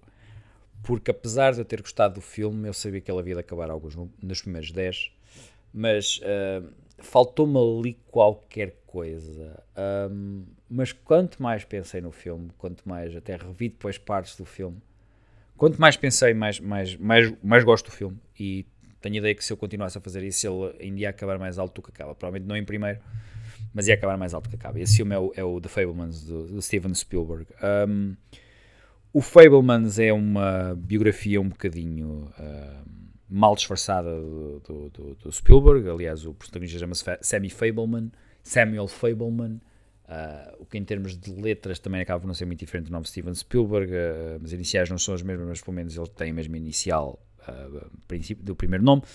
Uh, e ele nunca, o realizador nunca escondeu que aquilo de facto era, era, era a sua biografia, a maneira como ele queria contar a história. Um, temos já exemplos de realizadores que contam as suas histórias, um, em, as histórias das suas vidas nos filmes. Um, há exemplos absolutamente incontornáveis e sublimes, como o Amarcord do Fellini ou, o, ou, por exemplo, o Fanny, and Alexander do Ingmar Bergman. São, são dois filmes que, onde, para além da história do, do, dos realizadores, que é uma coisa que os fãs, por exemplo, poderão ter algum interesse em perceber de onde é que veio esta, esta pessoa que tem este imaginário nos filmes que cria, também capta o espírito e, e a, os lugares e a, a energia da infância e de tudo aquilo que fez com que eles eles se tornassem naquilo que foram, um, até, há até exemplos de filmes absolutamente menores e, e, com muito menos interesse. Temos recentemente, por exemplo, o Belfast do, do Kenneth Branagh, que é um filme dispensável um, e que também a história que conta uh, podia ter sido muito mais bem contada, se calhar, nas mãos de alguém mais competente. Um, e era indiferente quase ter sido o Kenneth Branagh ou não. O Fablemans é, é, tem o ponto de interesse de ser a, a, a, biografia daquele que é provavelmente um realizador norte-americano mais importante dos últimos 50 anos para o cinema. Gosto ou não dele. Uh, ele é, aliás, um, para mim, um dos nomes mais importantes da história do cinema, pela sua influência imensa, uh, pela, pela a, a, qualidade que ele tem em colocar e infundir arte e, e, comércio de uma forma que eu acho que mais nenhum realizador conseguiu. Uh, mesmo que nós possamos dizer que há outros realizadores que são mais importantes do ponto de vista artístico que ele, não há nenhum que seja mais importante do ponto de vista comercial, ponto. E é quase indissociável tirar a ambição artística e a ambição técnica que ele tem. E é uma coisa que ele capta muito bem no filme, principalmente porque a mãe dele, magnificamente interpretada pela Michelle Williams, é, é o lado artístico, o lado artístico deste, deste Spielberg barra Fableman, e o pai, que é um analista de computadores, uh, é o, o, a parte da missão técnica, da, da, da, qualidade da técnica para alcançarmos, do engenho técnico para alcançarmos os efeitos que nós queremos do ponto de vista artístico e do ponto de vista emocional. Uh, Spielberg é, sem dúvida, um dos, um dos mais predestinados gênios a filmar da história, da história do cinema. Ele sabe perfeitamente o que fazer com uma câmera. Ele é, nisso é, é quase é o, ele parece que nasceu com uma câmera de filmar nos olhos, é um bocado como o Scorsese e como o Coppola também, são, embora sejam três realizadores com estilos muito diferentes, eles têm isso em comum. Uh, e quem como eu cresceu nos anos 80 é impossível não ter sido influenciado pelo, pelo Steven Spielberg e quem como eu cresceu também nos anos 90 como adolescente e como cinéfilo, é impossível não ter, não ter ouvido N acusações atiradas a Spielberg a propósito de, de tolices que hoje em dia já são muito menos feitas, hoje Spielberg já é quase universalmente aceito como um um artista de facto naquilo que faz, principalmente por causa de alguns filmes que fez, principalmente na primeira década do século XXI, uh, que acabaram por reforçar esse estatuto. Um, e ele é, acho que, o guardião de uma forma clássica de contar as histórias. E, e o The Fablemans é, é uma história classicamente contada. Um, é a sua própria história, é a história de, do divórcio que mais influenciou o cinema americano. Uh, e onde nós aprendemos não só. Ele expõe-se de uma forma que não é comum, ele conta uma versão dele dos acontecimentos que ele nos diz que é absolutamente real e há lá twists que de facto, se ele os colocou no filme para se expor daquela forma, eu quero acreditar que foi, embora, como em tudo, ele de certeza que doura um bocado a pílula, porque todos os realizadores fazem isso em relação às histórias que lhes dizem mais respeito. Apesar de ser um filme biográfico, ele já contou variações de alguns dos temas deste filme noutros, nomeadamente a importância do divórcio, a fratura da família, a má relação que os protagonistas, muitos protagonistas dos seus filmes têm com os pais e que é preciso remendar. Um, mas é acima de tudo uma carta de amor ao cinema. É um, um, um, um, filme sobre a magia do fascínio pela imagem, sobre a experiência comunal do cinema, sobre a capacidade que alguém tem de manipular as, as emoções dos outros em fazer-lhes sentirem coisas que eles não estão à espera, de mudá-los como pessoas. Uh, e, e, e, que tenha nascido de alguém cujo drama pessoal é tão marcado pela deriva que as, as suas duas figuras paternais têm a certa altura no filme e como o cinema aparentemente é o único instrumento de catarse que ele tem, a única maneira que ele tem de contar a história. Aliás, o próprio Spielberg diz que até basicamente até se casar com a Kate Capshaw ele era emocionalmente imaturo, incapaz de lidar com as suas com as suas emoções. E é algo que ele faz através dos filmes e que mesmo que ele mais tarde tenha evoluído uh, um pouco dessa forma, ele continua a ser da mesma maneira. E eles são, o, filme chama-se Fableman porque ele de facto, Steven Spielberg é o Fable Man uh, por excelência uh, do cinema americano e é, a infância do Spielberg é retratada como algo mágico e conturbado, mas onde o grande ecrã é obrigatório e é onde ele se reencontra.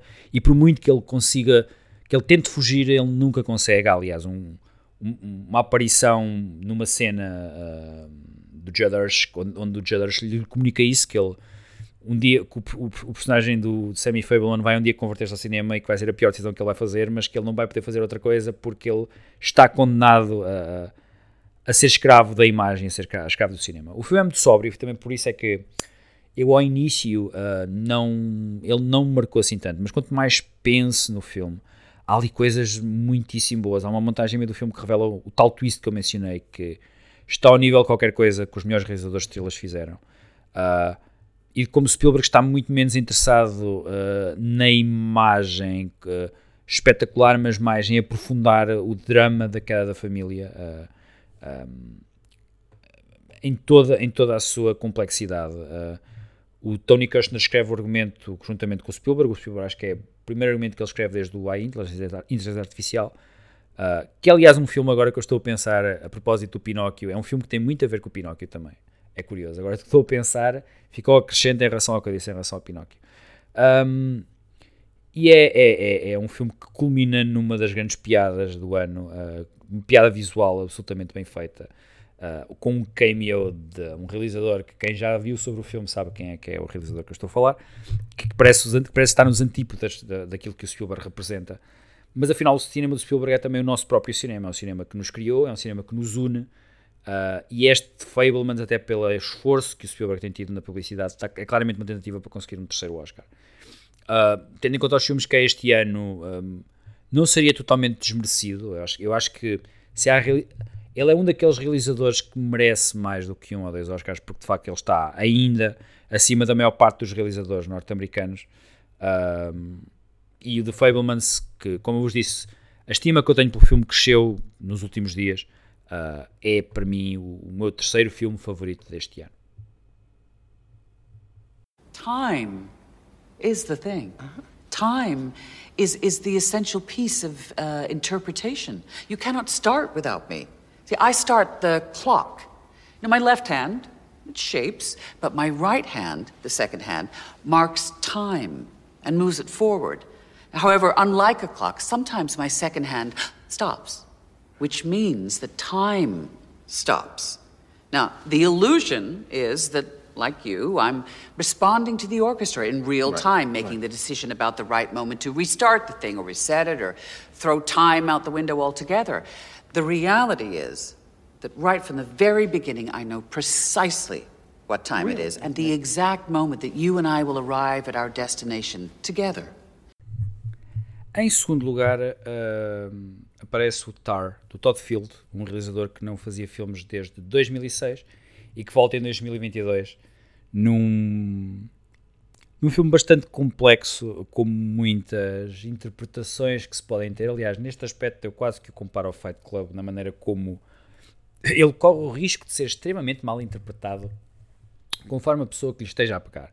O filme é um biopic de uma figura não real, basicamente, embora não conte a vida toda, conta um período particular da vida onde nos é revelada toda a complexidade desta personagem que está no meu filme, a Lydia Tarr, que é uma maestrina, interpretada naquela que é provavelmente uma das grandes performances do ano, uma das grandes performances dos últimos anos da Kate Blanchett. Um, eu não sei se ela vai ganhar o Oscar, porque ela já ganhou dois, e há uma, quase uma obrigação de dar um Oscar a Michelle Yeoh. Mas esta é, eu quero que não haja dúvidas sobre isto, essa é a performance feminina do ano. Aliás, há uma cena absolutamente bem, bem filmada aos 40 minutos do filme, um take longuíssimo, quase um quarto de hora, numa discussão entre a, a Tar, a personagem principal do filme, e um grupo de alunos uh, que a certa altura começa a entrar em territórios sobre, sobre uh, valor moral versus valor artístico, onde quer dizer, aos 40 minutos do filme, entre essa cena e a abertura, que também é uma cena longuíssima, de 10 minutos, de uma entrevista que é feita por um repórter real, que é o Adam Gopnik, do da New Yorker, a esta mestrina, ficam logo estabelecidas várias coisas, e a primeira é que Kate Blanchett merecia ganhar o Oscar só por esses 50 minutos. O filme podia ficar por ali, ou seja, as outras quase duas horas de filme podiam ficar por ali, e uh, estava merecidíssimo. Mas... Uh, o Todd Field e a Kate Blanchett basicamente subvertem um biopic, que é um dos géneros mais queridos da academia, e contam uma história que não só é uma espécie de sátira, sátira ao biopic, mas é uma própria sátira ao, ao eyebrow, à eyebrow culture, ou seja, ao longo do filme a personagem de a, a personagem não, o trabalho de maestro barra maestrina no caso é tratado da mesma forma quase uh, com que com que se vê um jogador um jogador de futebol, ou seja que as ações um maestro têm a mesma, o mesmo impacto e a mesma atenção mediática que um jogador de futebol, ou um ator ou alguém de uma profissão que tem milhões de seguidores.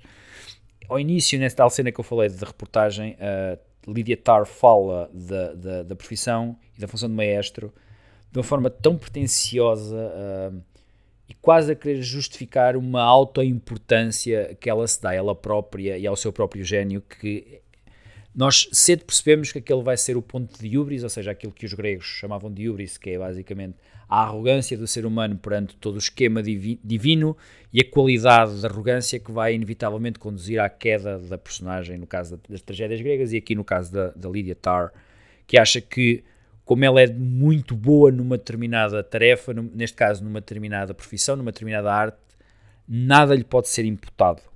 E. ao longo das duas horas e meia do filme, um, essa cena da entrevista e a cena na sala de aula sobre o valor da arte versus o valor da ética são o que acabam por nos colocar a, questionar todas as ações da, da, da, da personagem. Uh, a Lydia Tarr é perfeccionista, é obcecada, sente a música de uma forma muito séria uh, e, e, e, é e, é irrevogável em relação a determinados valores. Só que depois esses valores são contraditos pelas suas próprias ações e a personagem torna-se algo elusiva a partir de uma certa altura em que se começa a levantar uma possível acusação de algo que eu não vou revelar o que é que é, porque também não quero, não quero fazer spoiler ao filme, uh, e começamos a julgar de maneira diferente e de uma forma muito mais ambígua todas as ações da personagem do filme. O filme é muito menos sobre a força da música e sobre o que é música, a importância da música, a importância do mestre, mas mais sobre o ritmo das opiniões e das, das redes sociais uh, e também das próprias lentes com que nós observamos as figuras públicas. Um, esta personagem que está num pedestal aparentemente vai entrar numa queda rápida e, e a Kate Blanchett, na, na, não me canso de dizer, magnífica performance que ela tem como Lydia nunca esclarece qual é que é a verdade acerca dela e só podemos pura e simplesmente especular sobre tudo aquilo que vemos no filme, se é possível que seja real ou então é tudo uma invenção. A Kate Blanchett é, é predadora e presa ao mesmo tempo, é culpada e é inocente. É, é um espelho meio, meio caleidoscópico com ângulos completamente antagónicos pela maneira como olhamos a, a Lydia Tarr e assume a loucura de uma forma sublime que tornam a queda dela ainda mais espampanante e ainda mais exagerada. Um, nós muitas vezes desvalorizamos os grandes atores ou atrizes e a capacidade que eles têm no ecrã de prenderem os espectadores às vezes valorizamos, principalmente hoje em dia, valorizamos coisas em atores que não têm nada a ver com talento e, e parece que seguimos esses atores como se eles fossem uh, superiores ou se fossem gênios e não são. E muitas vezes não damos valores à genialidade, valor, desculpem, à genialidade quando ela aparece. E aqui eu tenho de dar valor à genialidade da Kate Blanchett nesta performance, porque nós somos lembrados através de performances destas do verdadeiro papel da representação na sociedade uh, e na arte daquilo que transmite e daquilo que quer comunicar. E todas as complexidades todo este filme confuso, todo o turbilhão que é o filme, todas as perguntas que o filme coloca, uh, a variação até de tons que o filme tem, só são possíveis porque a Kate Blanchett interpreta-os todos de uma forma genial uh, e de uma forma precisa também. Uh, ao qual não é alheio o talento do, do Todd Field, que dá uma masterclass sobre como estudar um personagem pelas mínimas coisas, seja em gestos, seja em na maneira como transmite na imagem a, a força ou a fraqueza dessa personagem e oferece-nos uma história que anda em zigue-zague pelas nossas opiniões, nós nunca conseguimos ter os pés bem assentes e mesmo no final eu não sei bem o que é que é de pensar sobre o que é que se passou uh, e oferece-nos um final absolutamente divertidíssimo para a sátira que é, para a, a auto-importância da, da Lydia Tarr e, e, é um filme muitíssimo bem feito. Uh, eu espero que o Todd Field não esteja tanto tempo sem realizar uh, um filme, porque, porque nós precisamos de filmes destes que, que uh, que podem até dividir o público, mas que são uh, excepcionais. Excepcionais. E este filme só não é o número um na minha lista porque houve outro que bateu emocionalmente em mim de uma maneira que este não conseguiu por razões pessoais, pura e simplesmente.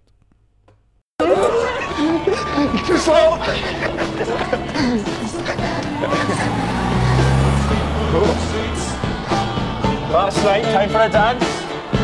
I don't dance. Sophie. I never ever dance.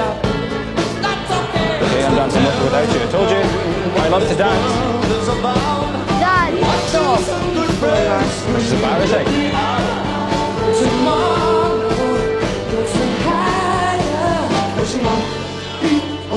People on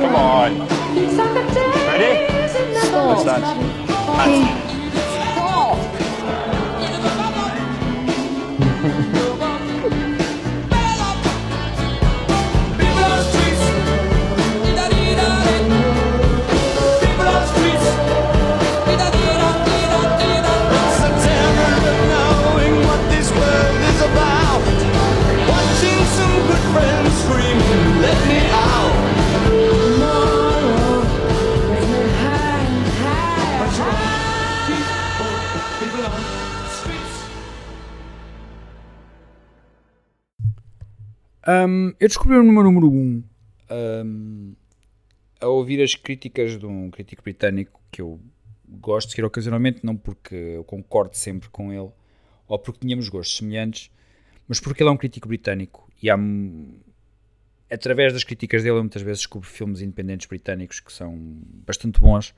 aliás, nos últimos anos tenho descoberto entre outros, através das críticas dele, descobriu Morvan Callar, a obra de Lynn Ramsey, por exemplo, ainda antes dela ter tornado relativamente conhecida no Ocidente, ou desculpem, o Souvenir da Joanna Hogg, por exemplo, um, ou até mesmo uh, o Hunger do Steve McQueen, ainda antes dele, dele aqui ser falado, o próprio Sexy Beast do Jonathan Glazer, são filmes que um, eu descobri graças a, a primeiro ao, ao, trabalho como crítico que ele teve para a BBC, ele agora tem um, um, canal de YouTube, ele saiu da BBC, tem um canal de YouTube próprio, que é o Mark Kermode, e o Mark Kermode, há coisa de uns meses, fez referência a um filme que eu tinha deixado absolutamente desiderado, uh, que é o meu número 1 um deste ano, e o filme é o After Sun, a obra de estreia, incrivelmente, da Charlotte Wells, uma realizadora escocesa, e eu quando digo uh, espantosamente a obra de estreia, é que quando virem o filme, o filme é tudo menos uh,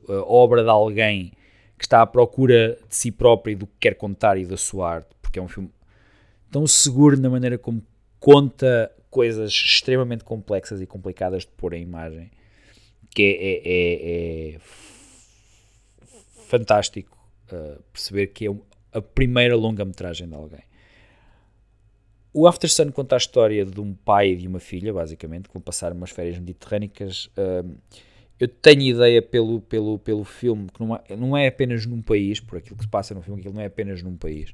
Sei que eles passam para a Turquia, eu tenho ideia que a essa altura parece, parece-me que também é a Espanha. Mas eu não, não consegui perceber muito bem, uh, e também acho que não é esse o objetivo do filme. Se aquilo é um país, ou são vários, mas eu tenho dá a ideia que há à volta do Mediterrâneo. E e, e, o filme é contado do ponto de vista da filha, que na altura, na maior parte do filme, tem 11, 12 anos, portanto está a fazer aquela passagem para a adolescência, mas a certos pontos, e o filme não, ao início não é muito claro na maneira como conta isto, porque está sempre a ir para trás e para a frente, nós percebemos que há cenas que se passam quando a miúda é adulta. Ou seja, ela está basicamente a recordar estas férias, ela recorda estas férias e principalmente a ideia que ela tem com o pai, o que para mim é logo uma vitória porque uma das coisas que eu mais gosto no, no, cinema como arte é que é a melhor arte a captar o que é memória e, a seu, e o seu aspecto quase uh, mentiroso da maneira como nos permite lembrar várias versões de pessoas, de eventos, de lugares, de ações, de interpretações, a maneira como ela se torna até mentirosa na maneira como nós esquecemos dos factos, mas depois os recriamos no nosso cérebro mediante as opiniões que temos ou simplesmente a vontade que nós temos de que certas coisas sejam de uma determinada maneira até para a nossa própria segurança. E o After Sun é, é, é isso, é aquilo que lembramos e aquilo que é a realidade. E é o olhar desta jovem chamada Sophie que regressa ao passado um, dessas férias passadas com, com o pai um, e a versão que ela tem que ela tem precisamente do que é que foram essas férias e do que é o pai. Um, e o que ela se lembra em criança, o pai chama-se Calum, acho eu, uh, o que ela tem em criança e o que ela tem em adulto são duas coisas muito diferentes. E a maneira como visualmente a, a Charlotte Wells representa isso é absolutamente brilhante. É uma forma extremamente simples, mas absolutamente brilhante. Ao transformar uh, uh, aquilo que a pequena Sophie de 11 anos não consegue perceber do pai numa espécie de quarto escuro de uma, de uma discoteca constantemente em movimento e o pai como alguém, um corpo abandonado a esse movimento, à música, ao som, à confusão, uh, de onde ele aparentemente sai de vez em quando para, para descer à função de pai daquela rapariga e tentar fazer o melhor que pode com aquilo que tem. Os factos apresentados nos filmes são aparentemente concretos, as interpretações que ela tem deles e as nossas não o pai é pai, mas também é toda a vida que ele deseja e aquilo que é enquanto não tem filhos, porque no, no filme eu acho que ele está divorciado da mãe da, da miúda. Portanto, a miúda passa a maior parte do tempo com a mãe e vai passar as férias com o pai. E ela só conhece a versão que o pai lhe mostra nas férias. E fica intuído que é, o pai é um homem, o Calum é um homem muito problemático. Um, há certas coisas que quase ficam subentendidas em relação a essas férias que nós nunca conseguimos perceber muito bem se é a imaginação da miúda ou se é a realidade certas partes do filme são memórias construídas ou memórias inventadas, e ela balança uh, esses episódios e as viagens interiores uh, em qualquer coisa que não se pode dizer, mas só se pode transmitir através das imagens. E o enigma que é o Calum e que é a relação entre os dois acaba por nunca ficar resolvido. A miúda que faz de Sophie, que é a Frankie Corio, é uma revelação. Uh, se ela quiser continuar no cinema, e se for bem orientada, ela tem um grande futuro como atriz, mas o, o, grande destaque do filme para mim é o Paul Mescal, o ator que muitos conhecerão da série Normal People, e que se houvesse justiça seria nomeado ao Oscar de melhor ator este ano, porque ele tem uma performance abissal uh, em todos os sentidos, abissal porque é extraordinária, abissal porque ele mergulha num poço negro que, que, quase brinca com as expectativas que nós temos em relação àquela figura, no que nós projetamos nas ações que ele tem, nas palavras que ele diz, naquilo que ele faz na contradição que é as coisas que ele mostra, mas que, tal como a, a, a Lydia Tarr, da Kate Blanchett, no, no, no, no, filme que eu coloquei no número 2, também se recusa a decifrar. Se calhar eu este ano estava predisposto a não, a não ter resolução nas coisas que eu estou a ver. E ele entra e sai das memórias da Sophie, da miúda, como uma espécie de poltergeist inquieto. Um, e, e o filme tem um melhor último plano do ano é, é uma imagem de inquietação existencial como poucas e que tem andado comigo desde, desde que eu vi o filme. É o melhor shot do ano. Uh, um dos melhores shots do ano, pelo menos, na minha opinião. Uh, e esta obra, que eu tenho notado na pesquisa que eu fiz para este podcast, que eu não sou a única pessoa a ter de facto gostado tanto deste filme que o coloco, ou no primeiro, no segundo, no terceiro dos melhores do ano, é, é a chegada de um talento. Uh, pode ser One It Wonder, acontece às vezes. Uh, lembremos, por exemplo, do, do Richard Kelly com, com o Donnie Darko, o Donnie Darko é um, um filme de culto ainda hoje e depois tudo o que ele fez depois do Donnie Darko é algo desapontante mesmo que não seja tudo mau, uh, nunca chegou ao pináculo de, de, de, do Donnie Darko. E espero que a Charlotte Wells não se perca no, no não se perca nesse, nesse, nesse mesmo abismo de memórias que ela, que ela tão bem transmite neste filme, porque isto é uma realizadora com muito, muito para fazer.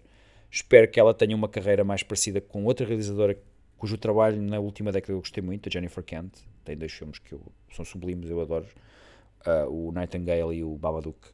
Um, e espero que ela, com segurança, uh, desenvolva a sua carreira de maneira a dar-nos filmes, mais filmes deste calibre, deste, deste After Sun. Para meu filme favorito, daqueles que eu vi uh, feitos em 2022.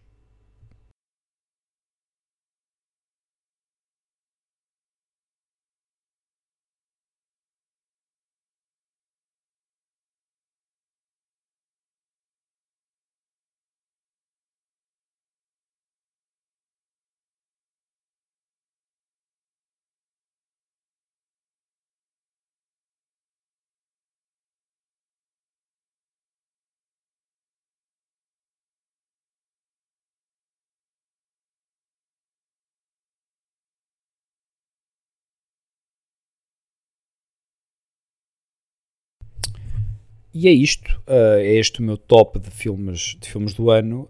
Um, houve outros que eu gostei, mas que não me encheram as medidas porque há qualquer coisa que falha. Há filmes como, por exemplo, o X do Ty West, gostei de algumas coisas, mas no geral a história não funcionou comigo. Ou o Vengeance do PJ Novak, que tem ideias muito interessantes lá dentro, mas que não são particularmente bem executadas. Ou alguns filmes também de ligados mais ao entretenimento que eu também gostei. Uh, destaco o Nope, do Jordan Peele, que tem uma primeira metade muito boa, mas a partir do momento em que se revela uma certa coisa, o design matou-me e, e, matou um bocado o resto do filme para mim. O Bullet Train, do David Leitch, foi um filme que eu achei muito engraçado e que acho que teve pouca atenção. Um, e Houve outras coisas que eu também gostei. Gostei do 3000 Years of Longing do George Miller, achei um filme muito, muito catita. Uh, no Elvis do Baz Luhrmann é basicamente um trailer para uma coisa que nós nunca chegamos a ver, mas tem uma performance excepcional do, do Austin Butler como Elvis. Tem uma das minhas cenas preferidas do ano, a certa altura, quando ele está a gravar o especial de 68, chamado uh, Comeback Special, onde o Austin Butler é, é hipnotizante como, como Elvis e é transcendente até como Elvis. Um, são também filmes que não apareceram. Black Panther, por exemplo, foi o melhor filme da Marvel deste ano, uh, embora tenha alguns problemas com as escolhas que o Ryan Coogler faz, principalmente da história. O Ryan Coogler teve uma mão péssima para, jogar e faz o melhor que pode. E acho que o filme é relativamente bem conseguido. Tem um final e um início particularmente fortes. Uh, o Namor, o Namor, no caso, uh, que aparece, é, o casting é muito bom. O, Teno Huerta é muito é um ator que está perfeito como como Namor. Um, talvez o filme precisasse de mais qualquer coisa para para entrar pelo menos no meu no meu top 15 um, tirando isso um, há coisas a destacar também neste ano. Há aqui cenas também uh, que já fui referindo ao longo dos filmes. Há atores que eu não referi apesar de serem secundários nestes filmes todos mas que eu também gostava de, de destacar como prestando atenção, acho que para mim uma das grandes relações do ano foi o Glenn Powell, que é um ator que já tinha aparecido noutras obras, nomeadamente o Everybody Wants Some do Richard Linklater, mas que com a sua participação no Top Gun Maverick como Hangman, eu acho que vamos ouvir falar dele uh, noutras coisas, por exemplo. Um, mas no geral, como eu disse ao início, foi um bom ano para filme, foi um ano para filmes de entretenimento, filmes mainstream. Houve muita coisa que eu queria ver. Um, e acabei por não ver. Não, acabei por não ver a tempo o Triangle of Sadness, por exemplo, do Ruben Östlund, no filme Canho Cannes. Estou a contar fazê-lo nos próximos dias. Uh, outros filmes que eu queria ter visto, por exemplo, que são de ano de produção deste ano, uh, estão o Athena, uh, que é um filme francês. Há um outro filme francês também que eu agora cujo nome não me está há outro, outro, filme não francês mas já agora do que eu me lembro o Emily the Criminal com a Aubrey Plaza é outro filme que eu também gostava de ver uh, a tempo de poder analisá-lo e não vi.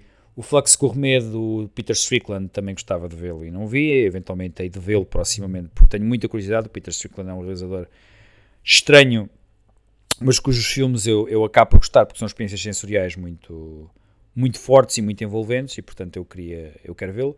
Um filme de animação, o Marcel the Shell with the Shoes On, também é um filme que eu queria ver. E não vi o documentário do David Bowie, o Moonage Daydream, é um documentário que eu queria ver e não vi. Uh, portanto, há aqui uma coisa, o Pearl, por exemplo, que também é a sequela do X que eu mencionei há bocadinho, também queria ver, entretanto, porque dizem-me até que é melhor que o X. Uh, queria ver e não vi. Portanto, há aqui uma série de filmes que podiam perfeitamente, se eu os tivesse visto, entrar nesta conversa uh, e não entram. o The Fall, por exemplo, acho que é outro filme que também é deste ano. O The Fallout, acho que é assim que se chama. também não vi, pronto. Há uma série de coisas, filmes. São os filmes que eu vi e e queria destacar, há filmes que eu não vi, que até posso até, já me aconteceu, em alguns anos, colocar um filme como número 1 um, e depois mais tarde no ano a seguir vejo um filme desse ano que eu de certeza que se eu tivesse visto ocupava o primeiro lugar sem qualquer questão. E este ano pode ser que aconteça isto, embora o After Sun seja um filme para mim foi muito marcante. Os primeiros três, aliás, são filmes que me, o Fablemans e o After Sun são filmes que me dizem algo a nível pessoal. O Tar acho que é um, um dos filmes mais bem construídos do ano. Um, e se eu tivesse a analisar apenas dessa perspectiva, provavelmente o Tar teria ficado à frente do After Sun. Um, mas, mas os meus os meus tops têm sempre este lado pessoal que eu gosto de incluir, a maneira como mexem comigo, como mexem com as minhas emoções. Eu também acho isso muito importante no cinema.